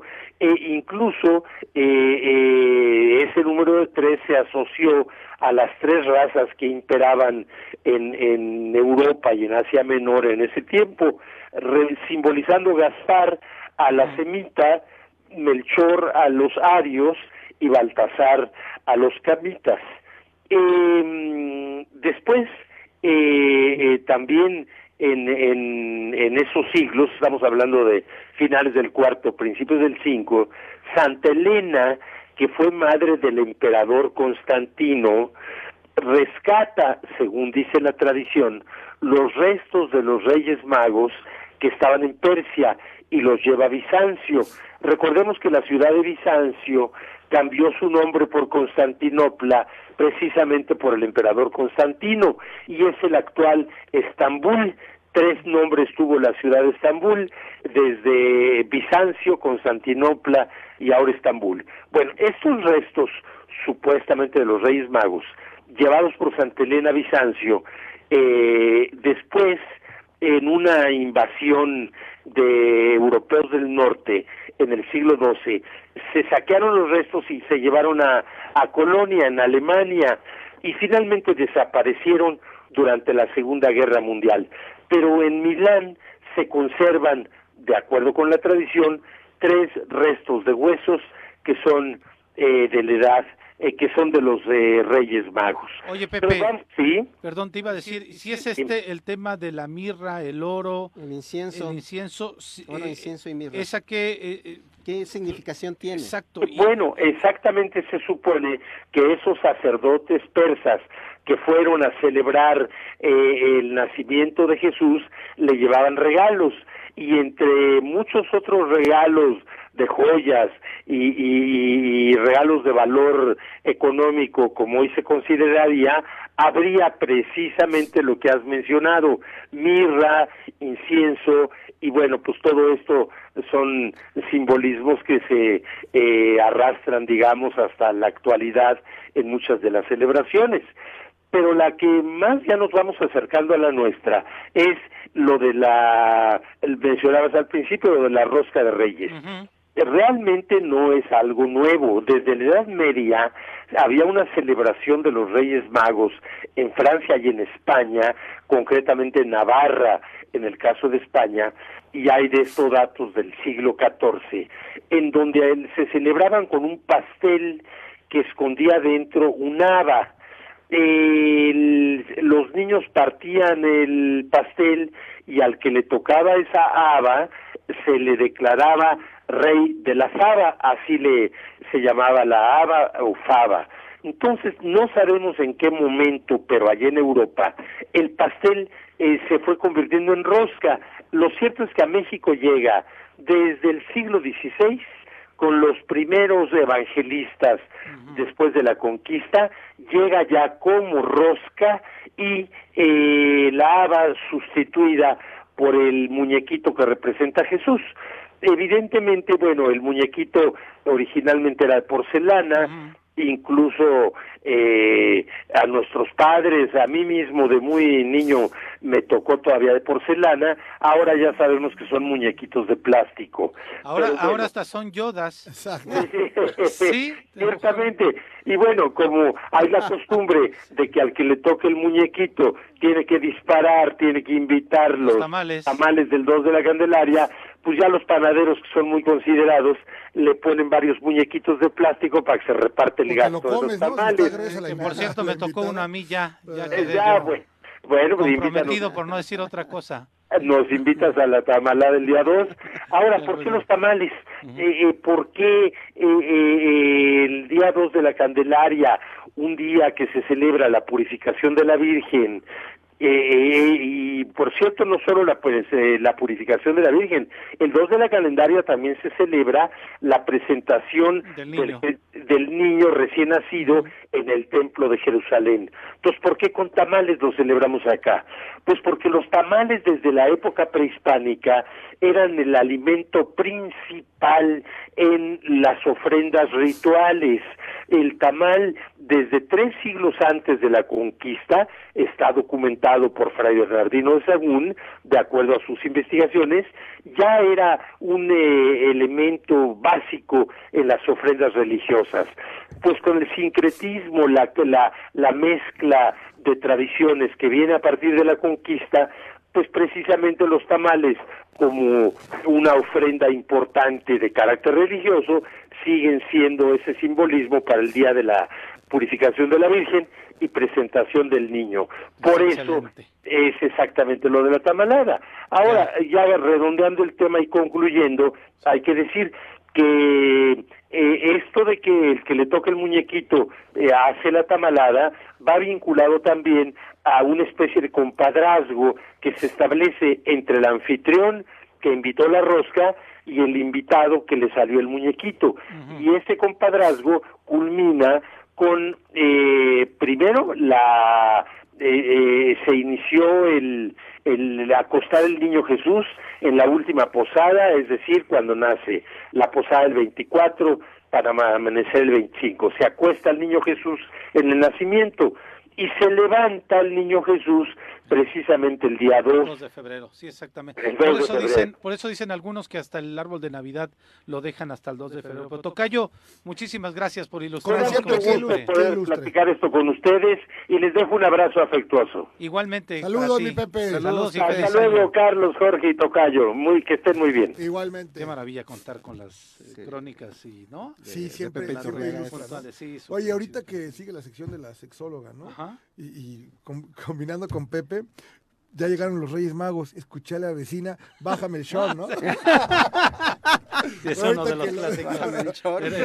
vamos a hacer una pausa, justamente viene sexología y es el Día de la Enfermera también el día de hoy. Regresamos. Dato curioso.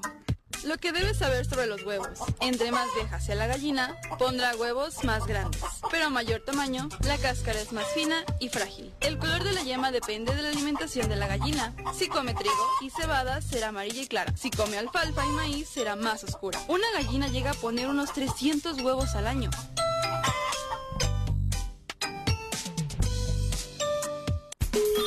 Bueno, bueno. Son las 8 con 38. Ya saben, yo siempre regándola. No necesariamente tiene que estar Juanjo para que la riegue, también hay que regarla nosotros. Es el día de mañana, el día del personal de enfermería. Antes se decía el día de la enfermera, pero ya hay hombres, Hombres y, y mujeres, que se dedican a esta labor. Muchos hombres, ¿no? Sí, y tenemos a Leticia Isabel Bartolo Moreno. Ella es enfermera especialista en medicina de familia. En el, eh, estás chambeándole en el eh, Hospital Regional número uno del IMSS, el de Plan de Ayala. ¿Cómo estás, Leti? Hola, buenos días. Bien, muchas gracias por la invitación. Ser enfermera, ser enfermero es una labor de servicio, es una labor que, eh, pues sí, eh, eh, acompaña a los médicos, las médicas, pero muchas veces con quien los pacientes tienen mayor contacto, principalmente los que están ya en una situación de hospitalización, es con quien tienen mayor comunicación y el mayor trato. Sí, definitivamente que pues tenemos el privilegio de ser eh, un personaje importante en este gran equipo de salud y pues como usted lo dice, formamos parte del Uy, ya equipo. me dijo de usted. Sí, No pues. Sí, como bien lo comentas, pues es, es una labor importante. La esencia de la enfermería, pues hasta la actualidad sigue siendo el cuidado, el cuidado de los usuarios y pues ahorita afortunadamente el enfoque que tiene la enfermería, pues no solamente va a la parte curativa, sino también a la parte preventiva, a la docente y a la de investigación. Entonces creo que hemos tenido una transición importante. ¿Cuántos años tienes tú en el servicio de enfermería? Eh, yo ya tengo 17 años en esta profesión y pues sí he tenido la oportunidad de tener eh, dentro de esta trayectoria eh, pues la oportunidad de trabajar en diferentes áreas, no solamente en la parte eh, en el área hospitalaria, sino también en la parte preventiva, que es en la que mi especialidad actualmente se desempeña. ¿Cuál es la especialidad exactamente en la parte preventiva? La especialidad de medicina familiar es una especialidad relativamente nueva en, en el área de enfermería y tiene mucho enfoque a la parte de evitar que el usuario se enferme. Vemos toda la parte de educación para la salud, promoción, eh, prevención de enfermedades que actualmente pues tienen un impacto muy, muy grave en, en la parte de la salud pública. Entonces, pues ahorita lo que se trata es evitar precisamente que las personas eh, se enfermen o mueran por padecimientos que pudieran ser prevenibles. Y pues trabajamos ahorita con lo que respecta a esa especialidad en unidades de medicina familiar. Eh, trabajamos eh, mano a mano con nuestros colaboradores médicos y pues sí se trata precisamente de, de disminuir la incidencia de, de enfermedades o padecimientos crónicos como la diabetes o la hipertensión. ¿En qué Lo que cuesta, ¿no? Sí, La claro. bueno, diabetes, el la hipertensión, tratamiento. O sea, no, o sea, nos cuesta mucho más que, que, que la gente esté como está a tenerla saludable, ¿no? Sí, definitivamente que la inversión eh, en general, eh, eh, la Organización Mundial de la Salud le ha estado apostando recientemente a que sea un enfoque preventivo, atención primaria a la salud. Y pues creo que como usted lo comenta, la disminución Otro. del costo, sí es- tú sí eres usted. como tú lo comentas, pues la inversión bien vale la pena. Sí, bueno, lo bueno es que ya en México estamos como en Dinamarca con el sistema de salud, afortunadamente. Todavía no, para allá vamos. Dice ¿Qué? ¿Cómo? Este, No, bueno, hay algo que hay que ¿cuándo- reconocer, algo que, que yo tengo que reconocer, es que una vez que el IMSS interviene en, en la estrategia de vacunación, hay un cambio radical Ah, claro, sí. en la velocidad La del y en el alcance. Aunque aunque Jorge le cueste trabajo No, reconocerlo, no, de ninguna manera me cuesta trabajo. Es que esas cosas que funcionaban, La de pronto, se, totalidad. de pronto se dejaron de hacer, Carlos. la o sea, yo no entiendo por qué el presidente dijo, desmantelemos el sistema de vacunación. ¿Por qué lo vas a desmantelar si funcionaba? Y funcionaba muy bien. O sea, no podemos ir en contra de las instituciones. Pero bueno, vamos a hablar de la- Exacto. del día de la enfermería. Pe- ¿Cuándo del te día das de cuenta- Dinamarca. ¿Cuándo te das Claro. cuenta que tú quieres ser enfermera?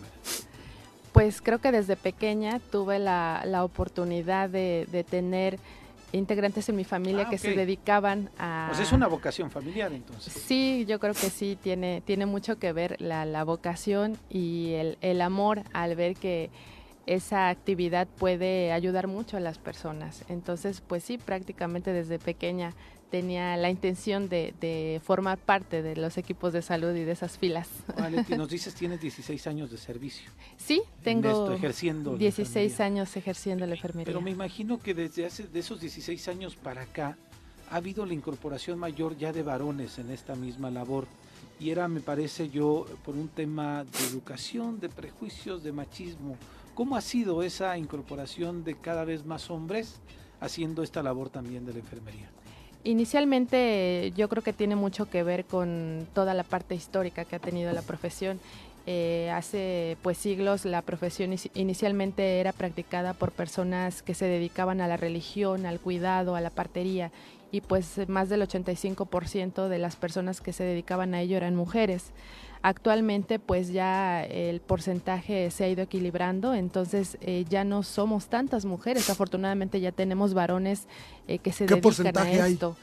Eh, antes era aproximadamente un 85 y un 15, mujeres 85%, yo creo que en la actualidad ya somos un 60-40 aproximadamente. Y Digo, pues porque aparte hay gente que requiere de los cuidados del Sí, la fuerza de pronto. Exacto. La fuerza de un varón. De un varón para, moverlos, subir, bajar. ¿no? Ancianos. No Imagínate también que cuiden enfermera y pues qué boleto. Sí, que me tengan que mover.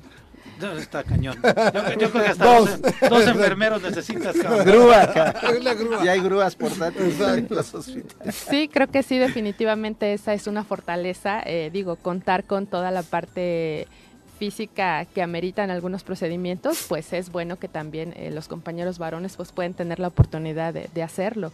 Pero pues sí también es importante, como lo comenta, pues una de nuestras grandes fortalezas eh, dentro de nuestras actividades pues es la parte de la vacunación y pues creo que también eh, el IMSS en esa parte ha tenido un, gran papel y pues también digo ahorita no solamente lo que me, encanta de este esta transición que ha tenido la profesión es que pues se han dado cuenta que pueden eh, pues ejercer no solamente en la parte de asistencial, sino también en la parte docente, en la parte de investigación y pues esa es creo que una de las eh, de los grandes regalos y los grandes privilegios y que hemos tenido o de los grandes avances en, en esta profesión de enfermería. yo no sé si de manera injusta o este de manera justificada, no sé. Digo, hablo por las generaciones anteriores. Hoy me parece que hay una situación distinta, pero de pronto identificamos a las enfermeras como bien jetonas, ¿no?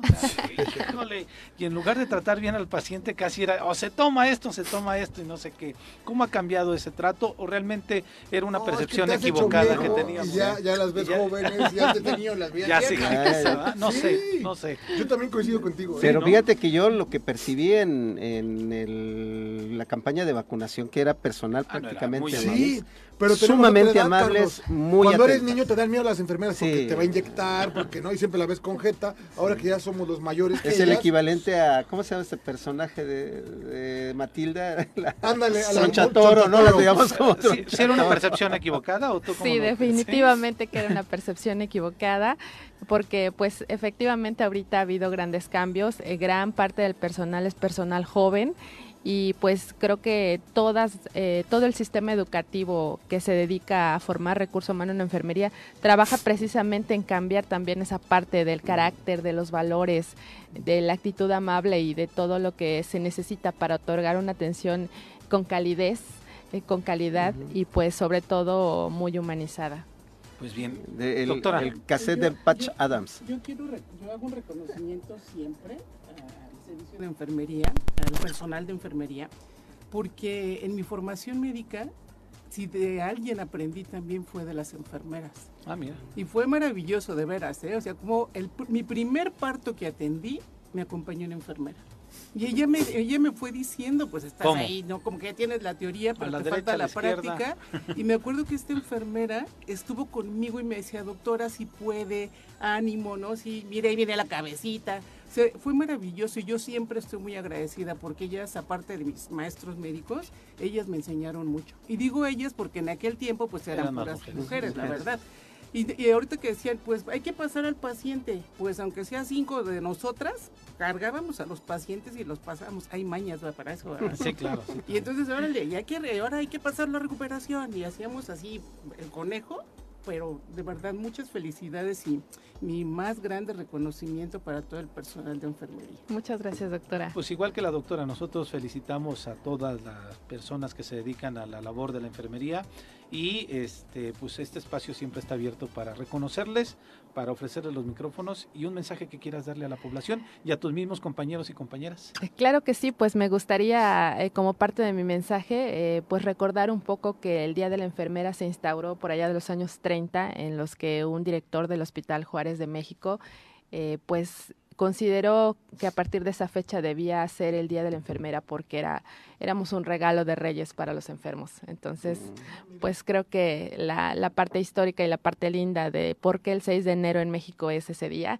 pues fue, fue a raíz de ello. Entonces, el 6 de enero en México. del personal de del personal de enfermería.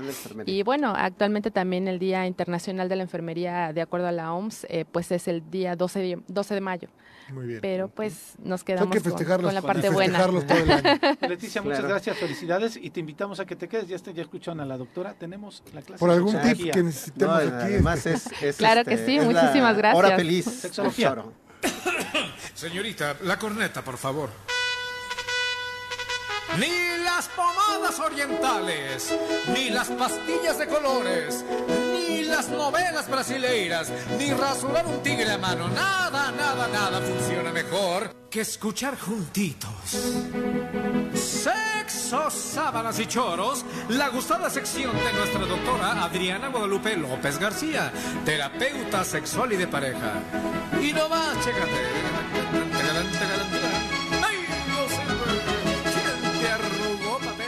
Doctora, feliz año. Feliz año igualmente, un placer estar con ustedes. Huele a testosterona, ¿no, Leti? Sí, definitivamente. Pues es que cuando está Juanji, pues ya no hay. ahí sí ya ni hablar. Ya, ni hablar, ¿no? Oigan, Sí, les voy a, les voy a platicar.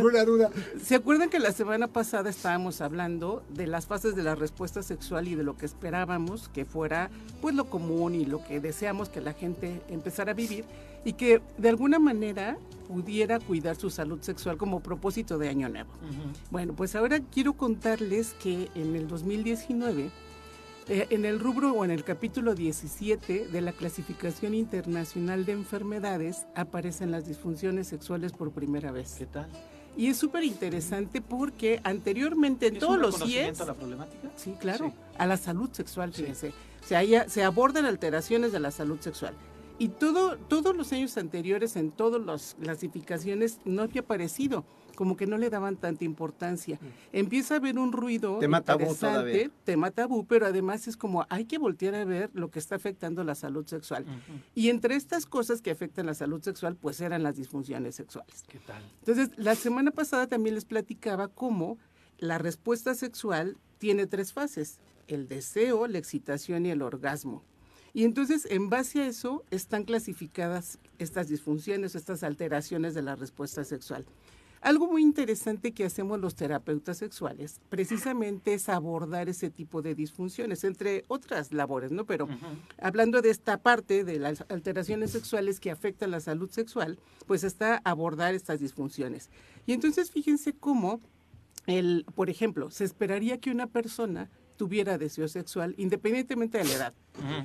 Sea que lo piense o que lo manifieste en fantasía o que tenga ese apetito esas ganas de, y no necesariamente tener relación, puede ser, pero habrá personas que no tienen pareja, pero de todos modos, pues ve el vecino y así como que mm, se lo puedes abrocear y decir, pues sí, algún rey mago, de esos que luego aparecen por ahí, ¿no? Se lo puedes abrocear y decir, sí se me antoja. Puede ser que no tenga pareja, pero tiene ese deseo, ¿no? O a lo mejor sí tiene su pareja y reconoce que tiene deseo.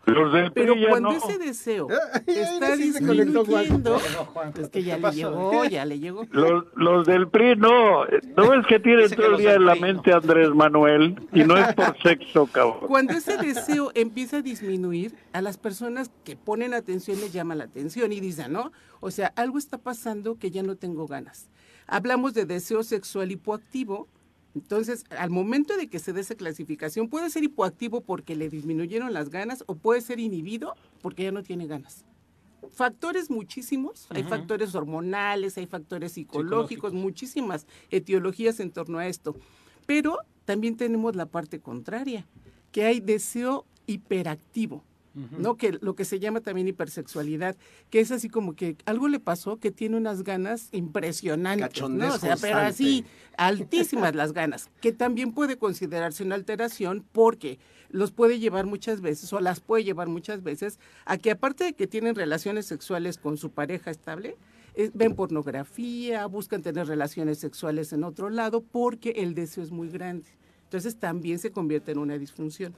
Esa que no hay que confundir esas disfunciones con lo que es el clima sexual personal particular de cada persona. No, porque es como notorio. O sea, a lo mejor alguien dice, a mí se me antoja cinco veces, de las cinco veces tengo cuatro interacciones sexuales y está bien, ¿no? Pero cuando dicen, tengo, o sea, tuve relaciones en la mañana, otra vez estoy así como con ganas, voy a buscar con quién, veo pornografía, etcétera, ¿no? Entonces ahí es cuando eso ya llama la atención porque se sale de la conducta habitual de la persona. Entonces, por eso se convierte en una disfunción. Entonces, esta es la parte del deseo. Después viene la fase de excitación, donde les comentaba que algo que es manifiesto en los hombres es la erección y en, en nosotros las mujeres la lubricación vaginal.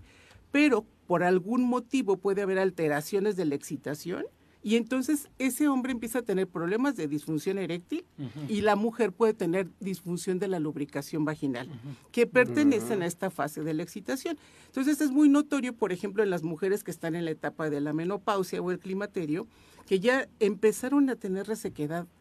Tienen deseo, fíjense, tienen deseo, se sienten excitadas, hay taquicardia, sudan, se ponen rojas, pero la vagina no se lubrica. O puede ser mujeres que tengan lubricación vaginal, pero no se sienten excitadas. ¿Se acuerdan que les comentaba que tenemos una parte que le llamamos subjetiva, que está en nuestro cerebro y que nos dice, pues sí, estoy cachondona, ¿no? No, sí me siento calientita o calientito, dependiendo de lo que estemos hablando. Pero de alguna manera, esas personas que tienen disfunción de la excitación no van a experimentar esto que les digo. Y, y el último paso o la última fase son personas que tienen alteraciones del orgasmo que en el hombre podemos ver eyaculación precoz, podemos ver una inhibición eyaculatoria, que no eyaculen, y en las mujeres lo más frecuente es que tengan anorgasmia, que entonces estaban, tenían deseo, se excitaron, pero no llegan al orgasmo. ¿Okay? O el hombre tenía deseo, tuvo buena erección, pero al momento de que quería aguantar la eyaculación ya no pudo. ¿no? Y entonces se le vino la eyaculación. Entonces lo importante de todo esto, que aparte hay una clasificación donde hay síndromes dolorosos, es decir, la fase del deseo, la excitación y el orgasmo están conservadas, pero al momento de la interacción sexual, hablando de relaciones sexuales, hay mujeres que pueden experimentar dolor. Y entonces eso no pertenece a ninguna fase, pero se presenta en el momento de la interacción sexual y que puede ser dolor que es dispareunia, este dolor que eh, no debería doler una penetración, por ejemplo, y la otra que es el vaginismo, que es una contracción involuntaria de los músculos alrededor de la vagina que no permite la introducción de nada y que solo aparece en el momento de que hay este intento de la penetración. Puede ser un pene, puede ser un tampón, puede ser un juguete, sexual, o un espejo vaginal. Entonces, a las mujeres que tienen vaginismo les es muy complicado, por ejemplo, hacerse una citología, ¿no? Un papá Nicolau porque hay que introducir el espejo y entonces estas mujeres responden inmediatamente. Se contraen. Se contrae y entonces no permite la introducción de nada y eso se convierte en una disfunción. Y atender todas estas disfunciones, disfunciones, perdón doctora, tiene que ver con una, desde luego, acudir con un especialista como tú para atender terapia y encontrar cuál es el método o los métodos ideales para atender cada uno. Primero el fondo, diagnóstico, hacer el diagnóstico adecuado, porque puede ser fisiológico, pero creo que la mayoría de las veces es un tema más de, la psique, ¿no? Puede ser psicológico, algunos, algunas disfunciones son mixtas, no tienen un origen mixto. Y aquí lo interesante, sí es cierto, o sea, primero se tiene que hacer un diagnóstico para poder hacer un plan de tratamiento. La terapia sexual está diseñada y, para cada, o sea, se tiene que adecuar a cada persona porque hay muchas etiologías que se deben tratar. Entonces se hace una historia clínica psicosexual para poder identificar si hay causas orgánicas, por ejemplo, diabetes e hipertensión es muy frecuente asociada a la disfunción eréctil, por ejemplo, ¿no? O a los problemas de lubricación vaginal. Entonces, por eso la atención de la salud sexual es tan importante. Si no hablamos de eso, en todos los pacientes, por ejemplo, de lo que nos compartía, ¿no? Que atienden esta prevención que deberíamos hacer también para la salud sexual y decirle a las personas, ¿no? que finalmente cuando le dices, oye, si no te controlas tu diabetes, no vas a tener una buena erección. Eh, les preocupa muchísimo, ¿eh? así como, ah, ¿en serio? sí, entonces sí me voy a cuidar, ¿no? Sí, pues, señora, usted va a tener problemas en su lubricación vaginal si no lleva un buen control. Entonces, como que a algunas personas les llama mucho la atención y entonces por eso lo atienden. Pero finalmente es algo que se debe interrogar. Sobrecalentamiento del hígado. ¿Qué vas a decir, Juanjo? No, güey. Ah, Cuando dejan de lubricar, ¿climatorio qué? Climaterio no. climaterio. Climaterio. no puede climaterio. climaterio. El climaterio es cuando la mujer deja de lubricar. Sí. El mm. climaterio es cuando, el climaterio es cuando las hormonas femeninas empiezan a disminuir. Pues sí. Bueno, pero bueno, por cuestiones de tiempo, doctora, ¿en dónde te pueden encontrar? Con mucho gusto, con mucho gusto me pueden encontrar en el 310 1120 y en el Facebook como Adriana López, sexóloga. Muchas gracias, doctora. Bonito día. Juanjo, concluimos el programa. Nada, que cuando no se le para uno va para el crematorio, güey. Exacto, tú ya, un rayo de bicicleta, Juan, que es lo que te salva.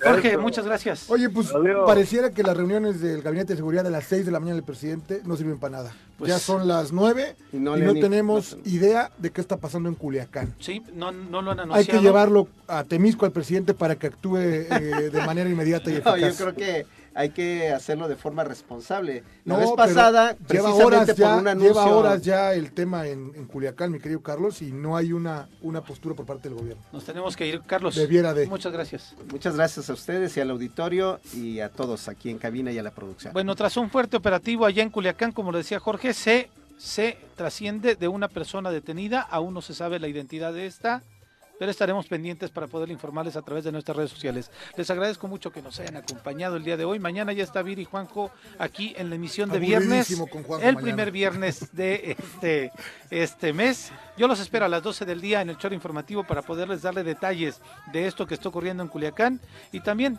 de lo que está pasando en el estado de Morelos. Seguiremos hablando sobre si ya por fin tienen un censo de los comerciantes afectados en el mercado de Cuautla. Que tengan un excelente jueves pozolero. Nosotros ya nos vamos. Gracias.